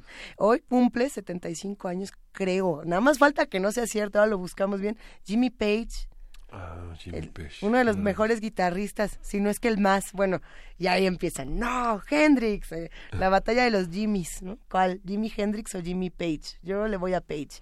Cada quien elija si es un Led Zeppelin. Sí cumple 75 años hoy, ya nos informa Uriel Gámez que sí, eh, nos da mucho gusto poner Led Zeppelin ahora mismo. No, no es cierto. no, todavía no tenemos... Ay, no, las ocurrencias que uno tiene a las nueve de la mañana. No, lo que sí vamos ahora es a poesía necesaria porque tienes una gran propuesta, Miguel Ángel. Venga de ahí. Primer movimiento. Hacemos comunidad. Es hora de poesía necesaria. Las, las pequeñas cosas con humor que ha señalado Nicolás Nicanor Parra en, a lo largo de su poesía, eh, un hombre que nació en 1914, murió en 2018 y bueno, eh, Hernán Lavín Cerda, otro poeta chileno, narrador también, hizo para material de lectura en la UNAM, en la poesía moderna, en el número 126, una selección de la poesía de Nicanor y vamos a leer Padre Nuestro vamos a acompañar con otras cosas simples de 31 minutos, con Cookie, la señora interesante, que se fija en lo que no importa, que es lo que más importa. Padre nuestro que estás en el cielo, lleno de toda clase de problemas, con el ceño fruncido, como si fueras un hombre vulgar y corriente, no pienses más en nosotros, compréndenos, comprendemos que sufres, porque no puedes arreglar las cosas, sabemos que el demonio no te deja tranquilo, desconstruyendo lo que tú construyes, él se ríe de ti, pero nosotros lloramos contigo. No te preocupes de sus risas diabólicas. Padre nuestro, que estás donde estás, rodeado de ángeles desleales, sinceramente no sufras más por nosotros. Tienes que darte cuenta de que los dioses no son infalibles y que nosotros perdonamos todo. ¿Sabes tú para qué son los camiones? ¿Sabes tú por qué hay estrellas y constelaciones? Eso no lo sé, solo sé que es muy interesante. Sabes tú por qué vuelan los aviones, sabes tú por qué tengo que escribir canciones. Eso no lo sé, solo sé que es muy interesante. Las estrellas sirven para verlas brillar, los camiones, los aviones para verlos pasar, las canciones son para decir que todo es interesante es muy interesante. Sabes tú por qué tienes que ir al baño, sabes tú por qué se trabaja todo el año. Eso no lo sé, solo sé que puede ser interesante. Sabes tú lo que comen los marcianos, tienes una idea de lo que hay dentro de un piano. Eso lo sabré y podré hacerme la interesante. Con trabajo y baño el tiempo puedes matar. De marcianos y de pianos tienes que conversar. Con el tiempo puedes ser un señor interesante. O señora interesante. Alguien muy interesante. Pero si un día me aburro y pierdo todo interés, si no me hago más preguntas, abandonando el saber, también será interesante, un asunto interesante, porque soy interesante. La señora interesante, la señora interesante, la señora interesante.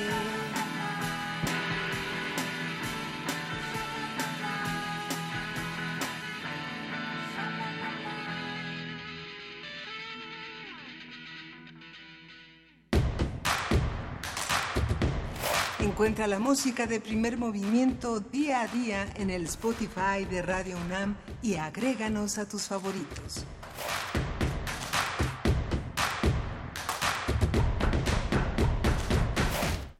No veníamos preparados para la acción, Miguel Ángel Quemain. No, pero qué interesante, ¿no? Es muy interesante. ah, qué bueno es poderse reír un rato y sobre todo cuando las cosas son difíciles, cuando los argumentos se ponen complejos y comenzamos a pelear unos con otros, a veces hasta sin conocernos, una pausa y apelar al humor. Ah, qué interesante. Sí. Qué bonito, Miguel Ángel. Estábamos, eh, tú comentabas, Luis, en la mañana de esta edición de la revista de la universidad que trae un... le- le- les dio por editar un suplemento coleccionable que más allá de las temporalidades que tienen las revistas, que en México las revistas temporales son de lo más intemporal, son de lo más permanente.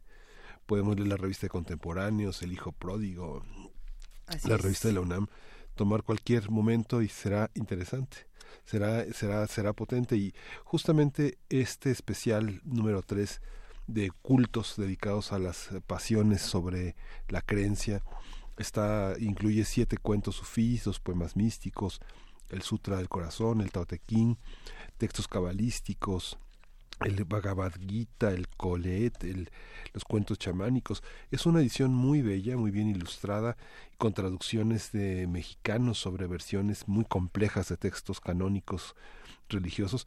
Vale mucho la pena que la tengan. Y Sí. pero también además de tener esta revista que es está muy bien editada, muy muy bonita, muy portable, también está en PDF en la en la en descarga UNAM en la UNAM punto, punto MX, ahí puede encontrar en la parte de difusión cultural este gran proyecto de revista. es- yo creo que sí, justamente esta revista está migrando a unos a nuevos formatos y, y lo está haciendo de una manera maravillosa. Hay que mandar un abrazo a Nayeli García, que es editora de, de contenidos y que creo en esta en esta edición en particular a mí me encantó, eh, le- echando un ojo y recomendándola para todos los que hacen comunidad con nosotros para que se antojen eh, a entrarle al tema de cultos, que además, ah, como, como nos viene bien para, para este fin de año y arranque de, de 2019. Eh, nada más por mencionar algunos de los autores que van a estar en, que se pueden encontrar en esta revista. Ayer estábamos hablando de Valeria Luiselli con el libro de la, ay, Los niños perdidos, y aquí tiene un texto llamado Frida Kahlo y el nacimiento de la fridolatría, pensando en que los cultos no solamente son eh, exclusivamente a, ciertas religiones. Eh, soneto del juguetimiento, ese es de Julia Santibáñez, que por cierto acaba de sacar eh, nuevo libro de, de sonetos, ahí para que le echen un vistazo, o a lo, a lo mejor nos lo llevamos a, a Poesía Necesaria, habrá que echar más ojo para allá. Eh, tenemos más textos, el de Romeo Tello, a mí me está gustando mucho, es el de Politeísmo Narcisista, y por ahí, como decíamos, está el de Pavel Granados, todo eso y más, pero bueno, si van a querer eh, una revista, yo creo que mañana vamos a estar regalando. Vamos a regalar mañana revistas de la universidad porque vamos a leer algunos de los poemas que vienen incluidos en la misma. Así que estén pendientes y quédense con nosotros porque nos vamos a nuestra mesa del día. Primer movimiento. Hacemos comunidad. La mesa del día. Donald Trump, presidente de Estados Unidos, anunció el pasado 19 de diciembre el retiro inmediato de tropas de Siria, tras declarar que su país había vencido al autoproclamado Estado Islámico ISIS. Sin embargo, apenas el domingo 6 de enero, John Bolton, asesor de seguridad del presidente Donald Trump, aseguró que en la ciudad de Jerusalén, justamente que los militares estadounidenses solo serían re- retirados cuando ISIS sea derrotado y después de que Turquía garantice la seguridad de las milicias kurdas en Siria. Bolton también dijo que Estados Unidos se comprometía a garantizar la seguridad de Israel y otros países aliados en la región. El martes de esta semana, Recep Tayyip Erdogan, presidente de Turquía, rechazó las exigencias de Estados Unidos. Durante una reunión de su partido en Ankara, el mandatario turco dijo que es una gran mentira que las milicias kurdas enfrenten realmente a los miembros de ISIS. Para el gobierno turco, las milicias kurdas son consideradas como terroristas. Qué complejo, porque entre Donald Trump y Recep Tayyip Erdogan no se arma uno. Entonces, tener estos dos como los referentes de un conflicto tan importante que se vuelve dificilísimo, Miguel Ángel. Sí, a partir de los cambios en las relaciones con Arabia Saudita, Siria, Turquía y otros países de la región, vamos a hablar de la construcción de Medio Oriente que se ha hecho desde Estados Unidos, qué implica para la región y cómo repercute en el resto del mundo. Está con nosotros el doctor Carlos Martínez Azad, él es sociólogo, historiador, investigador, escritor y académico, es investigador emérito de la UNAM, Premio Nacional de Ciencias Sociales y coordinador del Seminario Universitario de Culturas del Medio Oriente, conocido como SUCUMO. Buenos días, Carlos. Buenos, gracias, gracias otra vez por estar con nosotros. Muchas gracias, Miguel Ángel. Un gusto saludarte a ti, a Luisa, al auditorio. Querido Carlos, como siempre, un gusto, va un abrazo hasta allá. Eh, cuéntanos justamente cómo se ha construido Medio Oriente desde Estados Unidos, una charla que hemos tenido en otras ocasiones y que es importante retomar. Sí, sí bueno, mira, la, la introducción que han hecho que tiene que ver con este supuesto retiro de tropas de inmediato de parte de Estados Unidos según Donald Trump, pues es bastante inexacto porque porque no hay retirada, no no lo inmediato y además tienen su, su base eh, eh, su base militar en Siria que no van a dejar por ningún motivo, ¿no? Así es que hay que tener mucho cuidado siempre con las palabras de, de del presidente de Estados Unidos porque la verdad es que no siempre resultan resultan muy exactas. Ahora como como bien eh, lo han lo han comentado, eh, pues el, el problema es de una enorme complejidad efectivamente por lo que por lo que han mencionado. Es decir el, el eh, pero que tiene que ver otra vez con las acciones de Estados Unidos. Estados Unidos llega en la guerra de Irak y le da un gran poder a los kurdos que no tenían previamente. Y por qué razón les le interesaba a Estados Unidos esa esa esa importancia para para esa nación eh, digo que por otro lado injustamente no tiene un territorio propio, no tiene un país cuando son más de 30 millones de habitantes, pero el, el asunto fue darles poder para resguardar las fuentes de petróleo en la zona. O sea que, que todo el interés además siempre tiene un, un matiz económico, no solamente político. Entonces, al fortalecer a los kurdos, en efecto, está generando una tensión muy muy seria con Turquía que que, que siempre ha considerado sobre todo los organizados en el PKK como como lo han mencionado las llamadas milicias kurdas pues siempre eh, han sido han sido combativas y eh, y para los turcos el, eh, los kurdos serían un componente más de su de su nación lo cual hace, hace muy compleja, muy compleja la situación. Ahora, que Estados Unidos sea el responsable de, de la derrota eh, eh, pues casi total que ha tenido ISIS es un poco falso también porque porque la verdad es que el grupo terrorista que ha sembrado el pánico en la región se ha visto muy reducido a partir de la intervención de, de Rusia eh, porque Estados Unidos ha estado ahí todo el tiempo desde desde digamos, de hace más de una década desde el inicio de la guerra en Irak eh, posteriormente en la guerra en la guerra en Siria y sin embargo no habían logrado parapetar de tal manera al, al, al ejército islámico prefiero llamarle así que Estado Islámico eh, y, y, y esto ha sido más una acción de Rusia y pareciera que en esta ecuación actual de la salida de, de tropas de Estados Unidos eh, eh, no estuviera presente eh, lo, lo que los rusos han han realizado en la zona que de hecho en estos momentos están considerados como como los que se han convertido en el en el en la salvaguarda de de lo que sucede en en ese país. Ahora en ese refiero a Siria particularmente. Eh, eh, ahora, el, el, el problema, sí, desde, desde Estados Unidos, pues es que siempre se ha visto con la lejanía con la que se ha manejado desde desde desde Bush padre, ¿verdad? Donde no tenía ni la remota idea de lo que de lo que eran esos pueblos, de, de lo que eh, significaba la, la composición eh, étnica, religiosa eh, que existe que existe en la zona. De entre los asesores fuertes de Bush hijo, por ejemplo, han, han comentado que cuando que cuando le comentaron que había un problema serio entre chiitas y sunitas, él respondió pues, que no íbamos contra los iraquíes, este, porque no no no no había entendido siquiera que había divergencias tan fuertes que ellos han que Estados Unidos hizo aún más profundas la la diferenciación entre entre musulmanes no era tan brutal hace 10 años como lo es ahora donde además se ha inflado de manera de manera brutal también por conveniencia en este caso también para para para Israel se ha inflado brutalmente la, la situación en Irán que no tiene que ver tanto tampoco con con la con, con el manejo que se está haciendo desde Estados Unidos eh, desde luego eh, ha tenido una posición clave también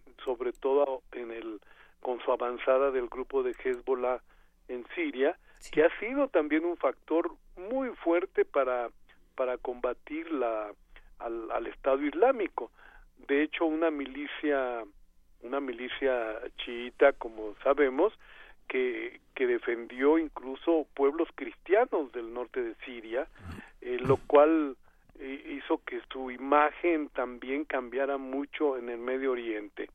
O sea, pues que estamos hablando de una de, de, de una variedad de actores y, de una singularidad eh, pues eh, muy muy muy particular de, del de lo que sucede de lo que sucede en la región que que sin embargo con estas con estas últimas declaraciones de de, de presidente de Estados Unidos y de la retirada de de sus dos mil tropas, que mira, dos mil tropas que no son tantas, ¿no?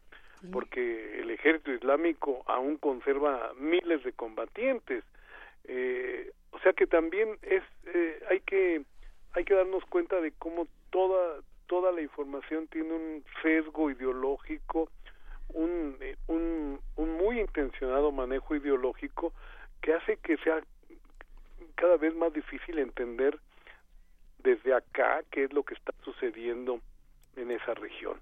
Así es que, que creo que pues que, que, que habría que, que ver eh, actor por actor eh, su composición, su el juego en el que están involucrados, en el que está involucrado cada uno de ellos para entender más cabalmente qué es lo que sucede. Pero ahorita yo creo que como siempre se echan cortinas de humo y en este momento creo que el, el, el debate fuerte es qué hacer con todos los detenidos miembros del ejército islámico. Son miles de personas en las cárceles en, Siria y en Irak. Eh, eh, se están enfrentando a un problema seriosísimo porque muchos de esos combatientes son europeos, es decir, no pertenecen cabalmente a la zona donde se hicieron los combates y eh, Francia, Inglaterra, eh, se han lavado las manos diciendo es que ya no eran ciudadanos ni franceses ni ingleses entonces a ver ustedes qué hacen con todo con todos ellos no y son miles de miles miles de, de, personas que realmente están generando una situación muy complicada porque países eh, imagínense hay que imaginarnos la destrucción de Siria y, y encima ahora tener que lidiar con miles de detenidos que formaron parte de, de esa asociación terrorista, lo cual genera además conflictos diplomáticos eh, increíbles porque resulta que un miembro de ese ejército estaba casado con una francesa o con una alemana y, todo eso hace cada vez más complicada la resolución ya más, ya más cabal de, que se ha generado a partir de la guerra en Siria. Sí, justamente estaba, estaba recordando los tus libros, El cruzar el umbral al Medio Oriente, los cuatro puntos orientales, el camino de la rebelión del general Saturnino, toda, toda esta, toda esta, este, todas, todas estas visiones, eh, Carlos, dan una visión de Estados Unidos sobre el Medio Oriente, pero no sé, tú has sido uno de los grandes estudiosos durante décadas de, de este fenómeno. ¿Cómo los vemos igual cuando estamos tan saturados por los medios eh, informativos del estilo norteamericano? Vemos las agencias noticiosas, toda la información que nos hace ver un Medio Oriente tan, este, tan a través de los ojos de los Estados Unidos. Eh, desde la desde la información que da la BBC, Reuters, este AP, todo, todo, digamos, vemos Estados vemos a, Oriente con esos ojos, pero hay un filtro que podamos ver desde hay una diferencia con la Latinoamérica con México. es, es interesante lo lo que dices frente a la frente al poder tan tan tan brutal de los medios vinculados con Estados Unidos, pues resulta que privilegian siempre mucho más toda su toda su visión y, pues creo que eh, es, es, es, difícil porque pues eso es más trabajo ya de, de profesional, de académicos, estamos vinculados vinculados con eso, que pues estamos leyendo los diarios de varios de varios países, ¿no? Incluso de los países involucrados y, y bueno ciertamente esto pues es, es difícil verdad pero pero creo que no hay otra forma de, de ir entendiendo más cabalmente lo que sucede eh, visto desde allá. En efecto aquí tenemos pues fundamentalmente el el hecho distorsionador de una de una prensa que toma o de unos medios que toman que toman posición, pese a las críticas tan fuertes que está teniendo el, el, gobierno de Trump. Eh, sin embargo, eh, pues sí, sus, los aparatos de las agencias, todo esto, estas plataformas son muy fuertes. Eh, creo que, pues definitivamente se tendrían que equilibrar con, con fuentes locales para, para una visión más, más próxima a lo que a lo que realmente está aconteciendo. Pero, pues sobre todo, sí, eh, se trata de un trabajo que, como, como bien lo señalas en mi libro Cruzar el umbral al Medio Oriente, pues lo que trata de explicar es cómo hay, cómo hay tantas eh, manifestaciones diferentes de lo que sucede ahí que, que pues eh, sería muy rico, o sea, cuando menos para la reflexión, acercarse más a, a cada uno de, estos procesos, a la historia que, que, envuelve a cada uno de estos países, que por otra parte son historias absolutamente impresionantes, siglos y siglos de, de, existencia y, pues, eh, brutales en términos culturales en los últimos tiempos. Y, y, bueno, el, el, punto creo que sería eh, conocer conocer cada vez más. Mira, ahorita, discúlpame que, que, que introduzca eh, algo que podría parecer tangencial.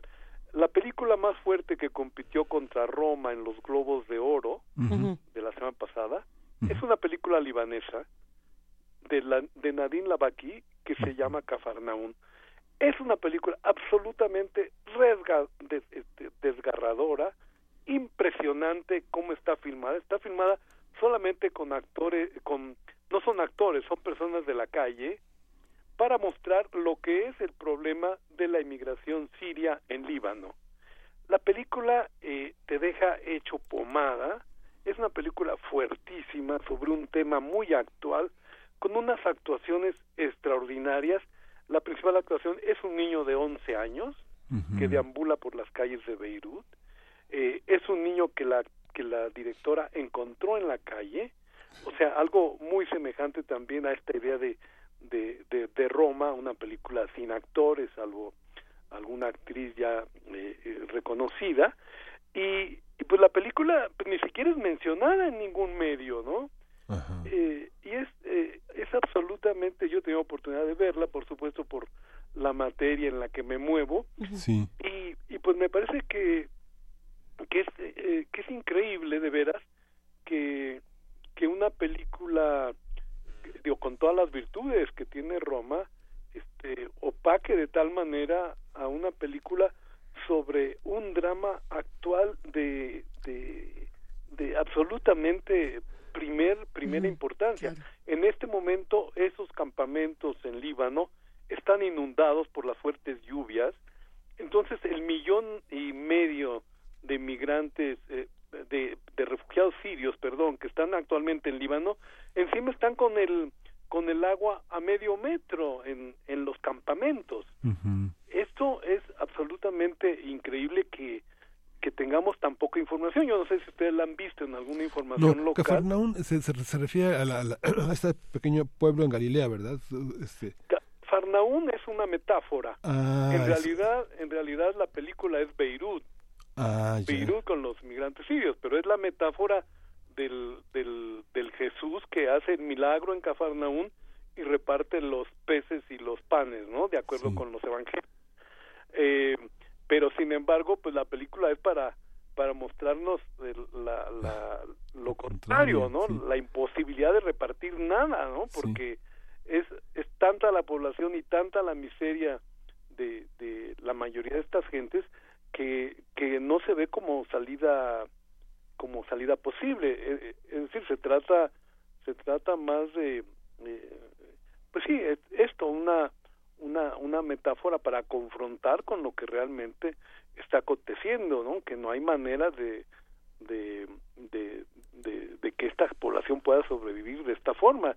Y, te- y, y, y comento a partir incluso el asunto hace que perdón las condiciones climáticas actuales están provocando un desastre absoluto en la zona no y, y sobre todo en este tipo de gente. Bueno eh, esa esto más o menos más mm, palabras más palabras menos es lo que expresa esta película. Y, y bueno este ni siquiera aunque compitió como mejor mejor película extranjera pues eh, sobre todo en México pues ni siquiera se le ha mencionado como una competidora de importancia en, en esos premios. Es es un poco eh, es, es paradójico no que que se den que se den Claro. situaciones así porque yo creo que más bien tendríamos que conocer el universo completo no y, y no solamente una parte de él. Sí. Justamente, bueno, esta, esta, esta película de Nadine Lavaki eh, no está en los circuitos donde se puede no consultar, digamos. No, no, no lo que está- estaba no- tratando de no- buscar. No está en las rentas, ¿no? sí pues no sí no no no la he visto en, No, en México no. siquiera siquiera haya un interés en, en distribuirla ¿no? Y la referencia es compleja, ¿no? Porque no sé, digamos, todos los pequeños milagros que hace es esta- en esta ciudad de Jesús, el- frente al mar de Galilea, es, Sí. este, es... pues Bueno, son una, cono- una ciudad em- emblemática porque porque es ahí donde bueno donde se han- donde surgen los primeros milagros y donde y donde Jesús comienza a predicar en la sinagoga local que es la sinagoga en la que en la que en la que también asisten Pedro y, y sus hermanos no Sí. pues es ahí Claro. donde capta varios de los apóstoles en fin es, es hay una hay un referente ahí este, religioso pues que, que, que es que es interesante aunque la película no tiene absolutamente ningún ningún sentido religioso no Sí, sí, Este, sino simplemente es el mostrar con con una con una crudeza impresionante lo que está sucediendo lo que está sucediendo ahí eh, digo manejando niños actores eh, niños que no son actores eh, refugiados que tampoco son actores. Hay una hay una mujer de origen parece- no recuerdo si es etíope algo así que hace una actuación también eh, impresionante ¿no?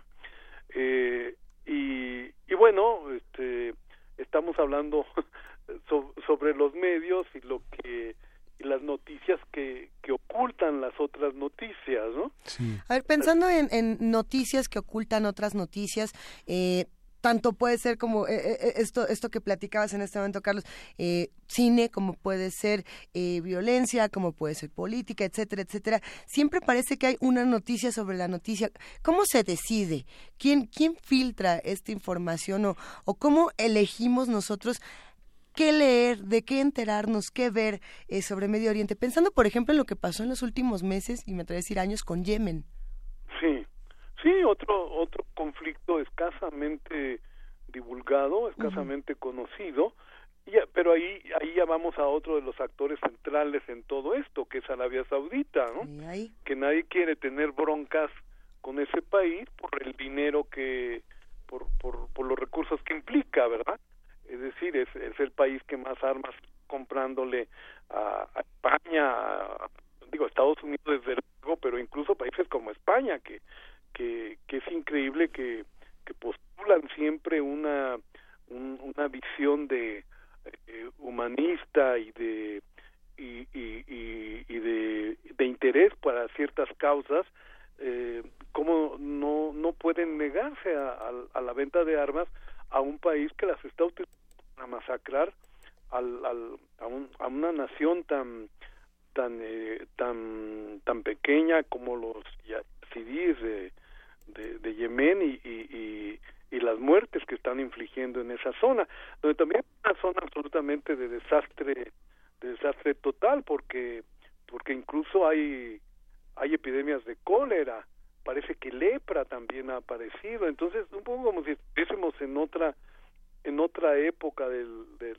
del mundo y o en otra en, en, en un contexto que no tiene nada que ver con el mundo de la modernidad, con todo lo que estamos hablando y haciendo nosotros en nuestra vida cotidiana y, y un país como ese que es brutalmente eh, eh, castigado eh, Yemen que por otro lado eh, no sé si, si, si ustedes lo sepan pero pero por ejemplo la, el matrimonio infantil de niñas es, es es tremendo es algo muy entendido en esa zona eh, eh, recientemente una película en Yemen, en Yemen que que se llama eh, uh -huh. eh, Nohum, tengo 10 años y quiero el divorcio, es absolutamente brutal para porque nos muestra exactamente una práctica que, que aún prevalece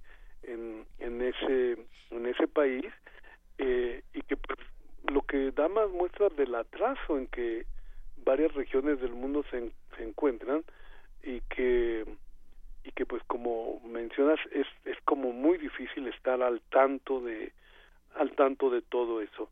Así es que eh, pues ahí tenemos un caso un caso de los de al, al, que poca atención se ha se ha conocido se le ha concedido pero entre otras partes entre otras razones recursos eh, de Arabia Saudita que nadie quiere perdérselo desde luego no uh -huh. y y pues esto esto creo que nos pone en situaciones muy difíciles porque pues el este, México incluso eh, en su apertura mínima porque es mínima lo que la, la, la, relación tiene con los países de Medio Oriente pues le ha dado eh, en el último sexenio le dio una, cierta importancia a, al, comercio con Arabia Saudita pese al a los desastres humanitarios que está causando, ¿no? porque por otra parte eh, no hay que olvidar que, que en la guerra en Siria, pues eh, mucho del radicalismo islámico que surgió ahí ha sido apoyado por, por los sauditas que, que tienen intereses también definitivos en la en la región ¿no? Uh -huh. y, y, y, de esa misma manera pues está teniendo influencia en, en muchas partes ¿no? Uh -huh.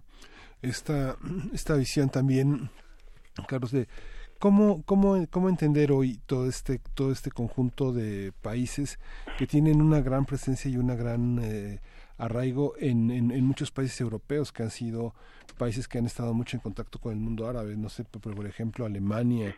Bueno, eh, muchos de esos contactos, eh, Miguel Ángel, pues sí. hay que recordar que, que son contactos económicos, la, sí.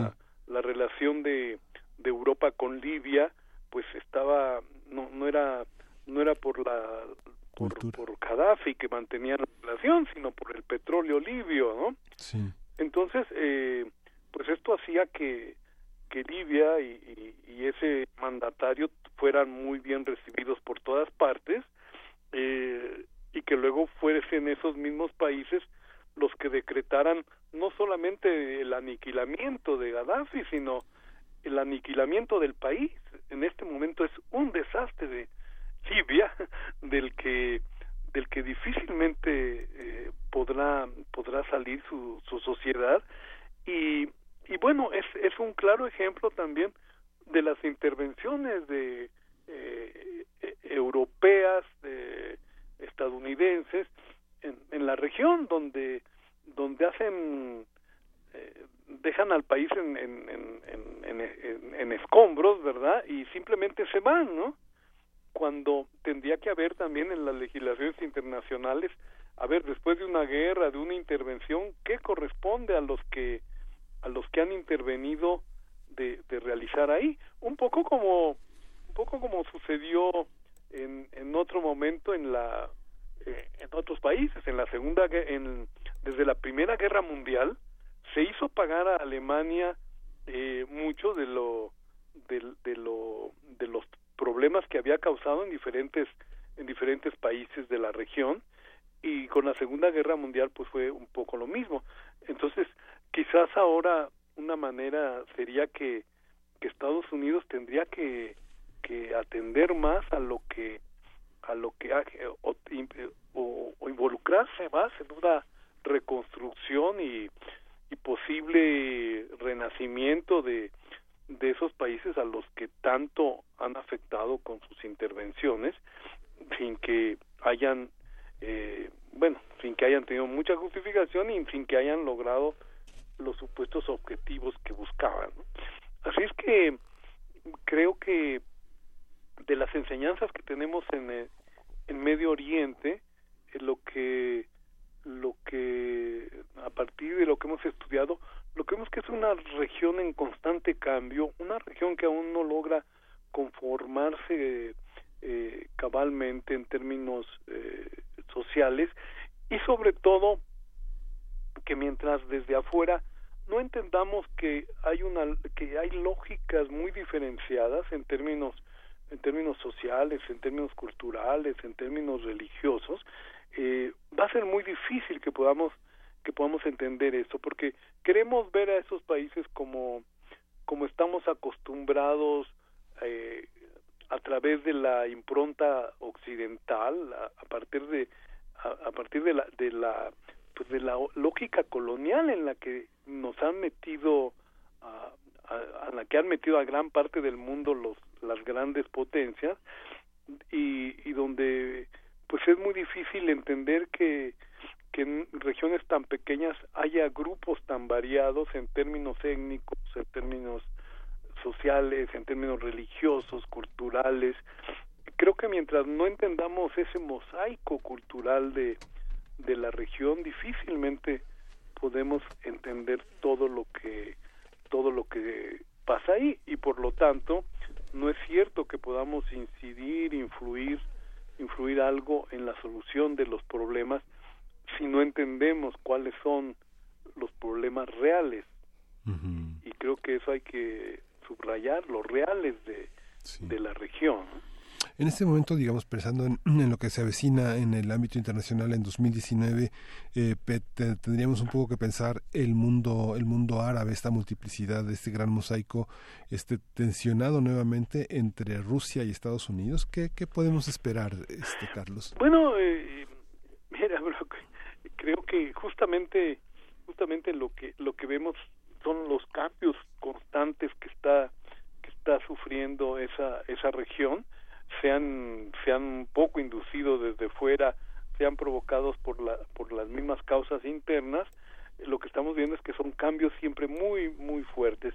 Mira la situación de la tensión entre Estados Unidos y, y Rusia en realidad eh, pues habría que irnos a otro momento en que cuando igualmente Estados Unidos decidió no involucrarse en esa región, eh, me refiero a los años a los años 60, eh, que era esto que ese contexto de, de Guerra Fría, pero donde Estados Unidos se retiró de la región, y donde la Unión Soviética tuvo un peso impresionante.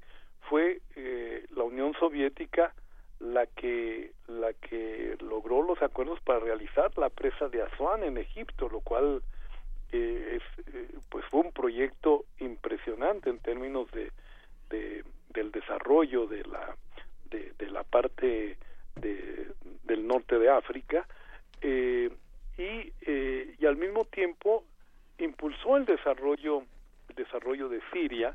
De hecho el poder de, de los Assad eh, de la familia que encabezó José este, que encabezó el padre de, de Bashir eh, pues fue fue muy fue muy eh, eh, pues apapachado por la Unión Soviética no en realidad en realidad el, los partidos hegemónicos en Irak en Siria eran partidos eh, socializantes eran partidos que que, que buscaban eh, la modernidad eh, un poco más a la imagen de, de la Unión Soviética más que de Estados Unidos. Entonces, eh, eh, como ves, es un campo es un campo que, que parece como si se repitiera, ¿no?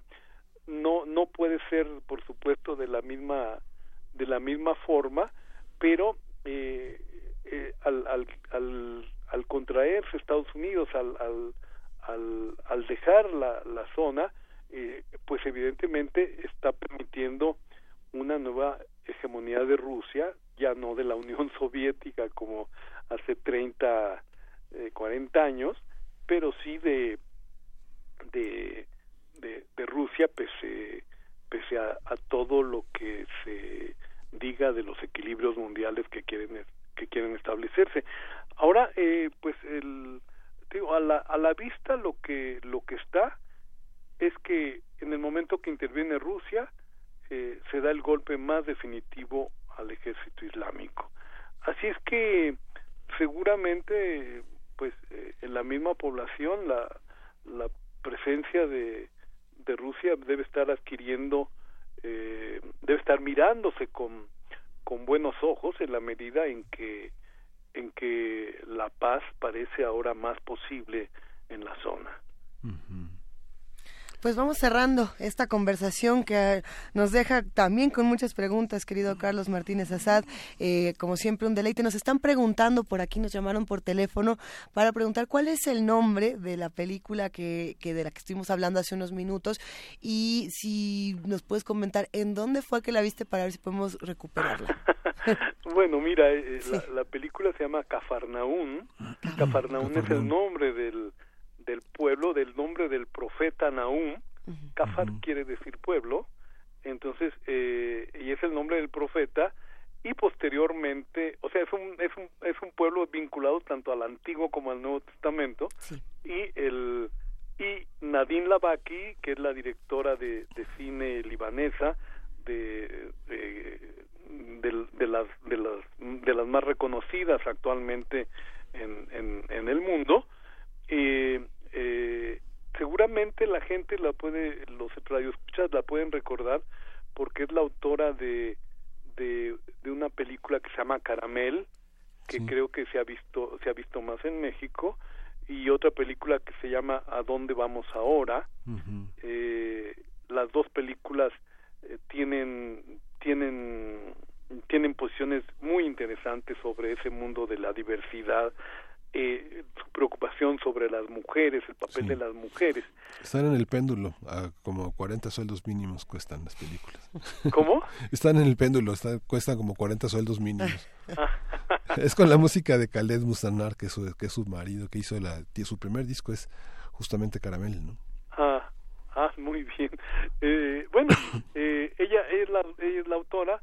Eh, sí, la película estaba ya en los circuitos europeos, no está exhibiéndose en, en México hasta donde yo tengo eh, tengo información eh, pero pero ya ya en lo particular les puedo dar a ustedes los, este, al, algunos teléfonos de distribuidores mm. de, de, películas del, del mundo árabe ah, para ver si la si la podemos si, si esa película la podríamos tener pronto. Es un, es una lección de veras de de lo que está sucediendo, sobre lo que está sucediendo actualmente en, en Líbano. eh, particularmente por los efectos de la guerra en Siria. Sí. Pues Carlos, pues muchísimas gracias por esta... No, pues gracias a ustedes por permitirme platicar de todo esto y, No, es y creo que sí, el, el, el problema es que siempre tenemos que hablar de tantos actores, de tantos procesos que Oh, sí. que, que, que a veces este, es un poco resulta un poco difícil en la lógica que, que nos permite explicar todo eso, pero pero con todo gusto eh, seguimos más adelante eh, con, con la explicación de cada uno de estos lugares. Sí, por lo pronto vamos a seguir leyendo tu libro sobre el que hablamos en la Feria La del. Libro de Guadalajara, que es Cruzar el umbral al Medio Oriente, es el más reciente. Y bueno, esa es la llave también para ir a libros más atrás sobre Líbano Claro. y sobre la cultura árabe. Este, muchísimas, está editado en Océano. Es de océano. sí. Y pues muchísimas gracias, Carlos. Muchísimas gracias, Miguel Ángel Luisa. Hasta luego. Abrazote, Carlos Martínez Azad. Cerramos esta mesa del día con música. Tenemos música para todos los que hacen comunidad con nosotros. Vamos a escuchar a continuación la séptima. ¿Cuál es? Es eh, Queens of the Stone Age. A las seis, sí. las seis. Es Ah, pues no veo Yunari, cuántos dedos tienes, yo vi uno eh, más. Un compositor japonés que ha incursionado en el tango y que Han es una de sus canciones más ¿Quién, quién? emblemáticas. Asa Shan Yunari. Y Yunari.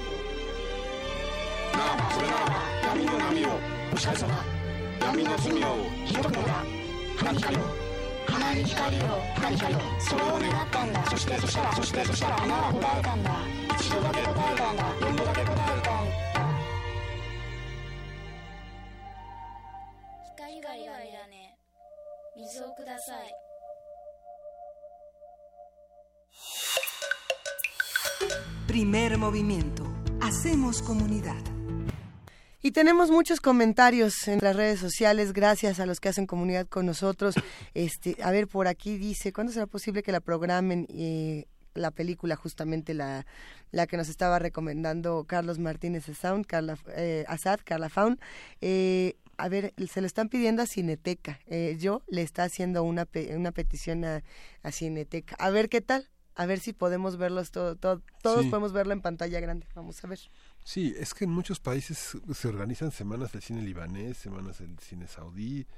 Digo, ¿por qué no aquí? Digo, Carlos que amablemente nos va a dar los teléfonos de esos distribuidores. Son muy caras en los circuitos porque cuesta muchísimo producirlas ya en viejos formatos, Luisa, porque no está en ahí. ninguna parte Netflix Alemania y Netflix eh, Unión Brit- este Reino Unido se manejan de una manera distinta. Lo mismo toda la distribución en la FENAC en Francia, que por supuesto está esta película en la FENAC, pero este pero es difícil tener esos circuitos porque todavía son todavía están en DVD, ¿no? No son los puedes ver, pero no en las en los stream Line, ¿no? Seguramente si uno la busca en las plataformas independientes de... Puede ser. No, no, no quiere decir que es piratería, pero bueno, los que la tienen ahí en internet, seguramente ahí está. Eh, Pero la idea justamente es tratar de apoyar a los cineastas eh, de todas las latitudes posibles que están tratando de sacar trabajos tan interesantes. Digo, ya si de plano uno se da cuenta de que no hay manera de conseguir esa película, uno puede recurrir a estas plataformas, pero que sea el último recurso. Bueno, Sí. no lo sé, cada quien decide O el tour de cine francés, este, cada vez más el cine francés o el cine alemán, cada vez es más turco, cada vez es más libanés, Eso o es sea, interesantísimo. cada vez es más este libio, ¿no? Digamos que la migración culta de todos estos grandes este, escritores, este, de, todos esos grandes cineastas, pues pasa por este orientalizar el occidente. Hay que, hay que, a ver, si- igual estaría bueno plantear para el cineclub, ahora que regrese el cineclub, cuando nos toca ver película? El próximo viernes, podemos proponer que se vea algo de cine de Medio Oriente. Hay que ver, bueno, ¿qué, quisieran ver los que hacen comunidad con nosotros? Estamos en arroba P en diagonal Primer Movimiento UNAM, y tenemos un teléfono, que recuérdelo bien, es el 55 36 43 39. Y recuérdelo bien porque en este momento se van a ir cuatro revistas, eh, las que estábamos anunciando hace un rato que íbamos, di- dijimos que las íbamos a regalar mañana. Pero ya estamos aquí y aquí las tenemos y nos da mucho gusto. Son cuatro cultos de eh, justamente esta revista de la universidad. Sí, de la revista de la Universidad de México, Cuatro Cultos, eh, es el número 843, 844 de la nueva época, y bueno, por teléfono. 55 36 43 39 realmente no no van a quedar decepcionados yo creo que una edición bellísima que le contiene lo que le viene siendo Miguel Ángel Bueno, hay textos. hay una entrevista con Bandana Shiva, es una entrevista de Miguel Rodríguez Lombardo sobre toda la toda la perspectiva eh, de, de las de las mujeres eh, in- indostánicas, un trabajo muy muy interesante. Hay una parte de arte, el tiempo es una dimensión más de Leila Guerrero, eh, toda la sección de panóptico que no ya no es lo de cultura, pero sí es una sección muy actual, muy muy actual. Hay un texto que francamente es un texto muy novedoso de Miriam Uberman Muñiz, que es Discrepancia Tecnológica en Danza. Eh, Miriam Uberman Muñiz ha sido una investigadora dedicada al estudio de la danza, de la notación, de tratar de entender qué es lo que sucede con la danza en distintos ámbitos. Viene también este, en toda esta parte de del dossier el politeísmo narcisista, que es un texto de Romeo Tello, un, joven, bueno. un joven editor este, eh, importante en Random House. eh, eh, sigue en Random House Sí, Romeo sigue en? Random Ah, House. es buenísimo Sí, justamente él editó el libro de Chris Phillips, Chris Phillips, el que, que- que fue sobre la filosofía de niños. ándele Sí, es de este Romeo Tello. Y yo, El Fidayín, que es un texto de Iván Medina Castro, un texto muy divertido. El proyecto es escribir de Mauro Libertela. Hay muchos textos, la auto- Las autopistas del exceso de Luis Yamara. Eh, Elisa Díaz Castelo, que eh, escribe sobre Credo, un, un poema muy, muy lindo, un poema muy interesante, pero al mismo tiempo también traduce uno de los textos de este, de este dossier de, de cultos que vale mucho la pena vale mucho la pena leer. Creo que es el Coelet el que traduce el que traduce Castelo. Una, una nueva poeta, una poeta nacida en Así es. 74, muy interesante. Ay, a ver si nos echamos algo en estos días. Pero bueno, nosotros ya nos despedimos de primer movimiento el día de hoy, agradeciendo a todos los que hacen comunidad con nosotros, que nos han escrito en nuestras redes sociales, que nos han llamado y que nos ayudan a construir entre todos este programa que estuvo bueno. Mucha- Esta semana ha estado bastante, bastante buena, con muchos temas, muchas preguntas pendientes, por cierto, eh, para los que andan preguntando que dónde está nuestra jefa de información, Juana Inés de esa, eh, volverá la próxima semana para estar platicando con todos eh, los que hacen comunidad, a ver qué, qué tiene que contarnos la querida Juana Inés de esa, le mandamos un abrazote. Sí, y para quien quiera seguir las transmisiones de sobre la Guardia Nacional, puede escucharlas a partir de las eh, 10 de la mañana De las 10.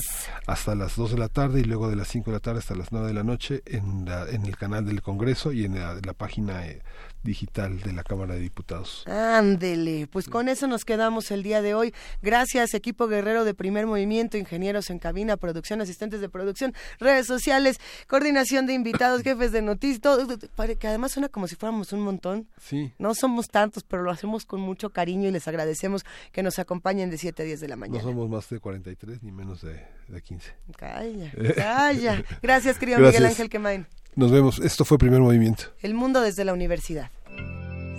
Radio UNAM presentó Primer movimiento. El mundo desde la universidad.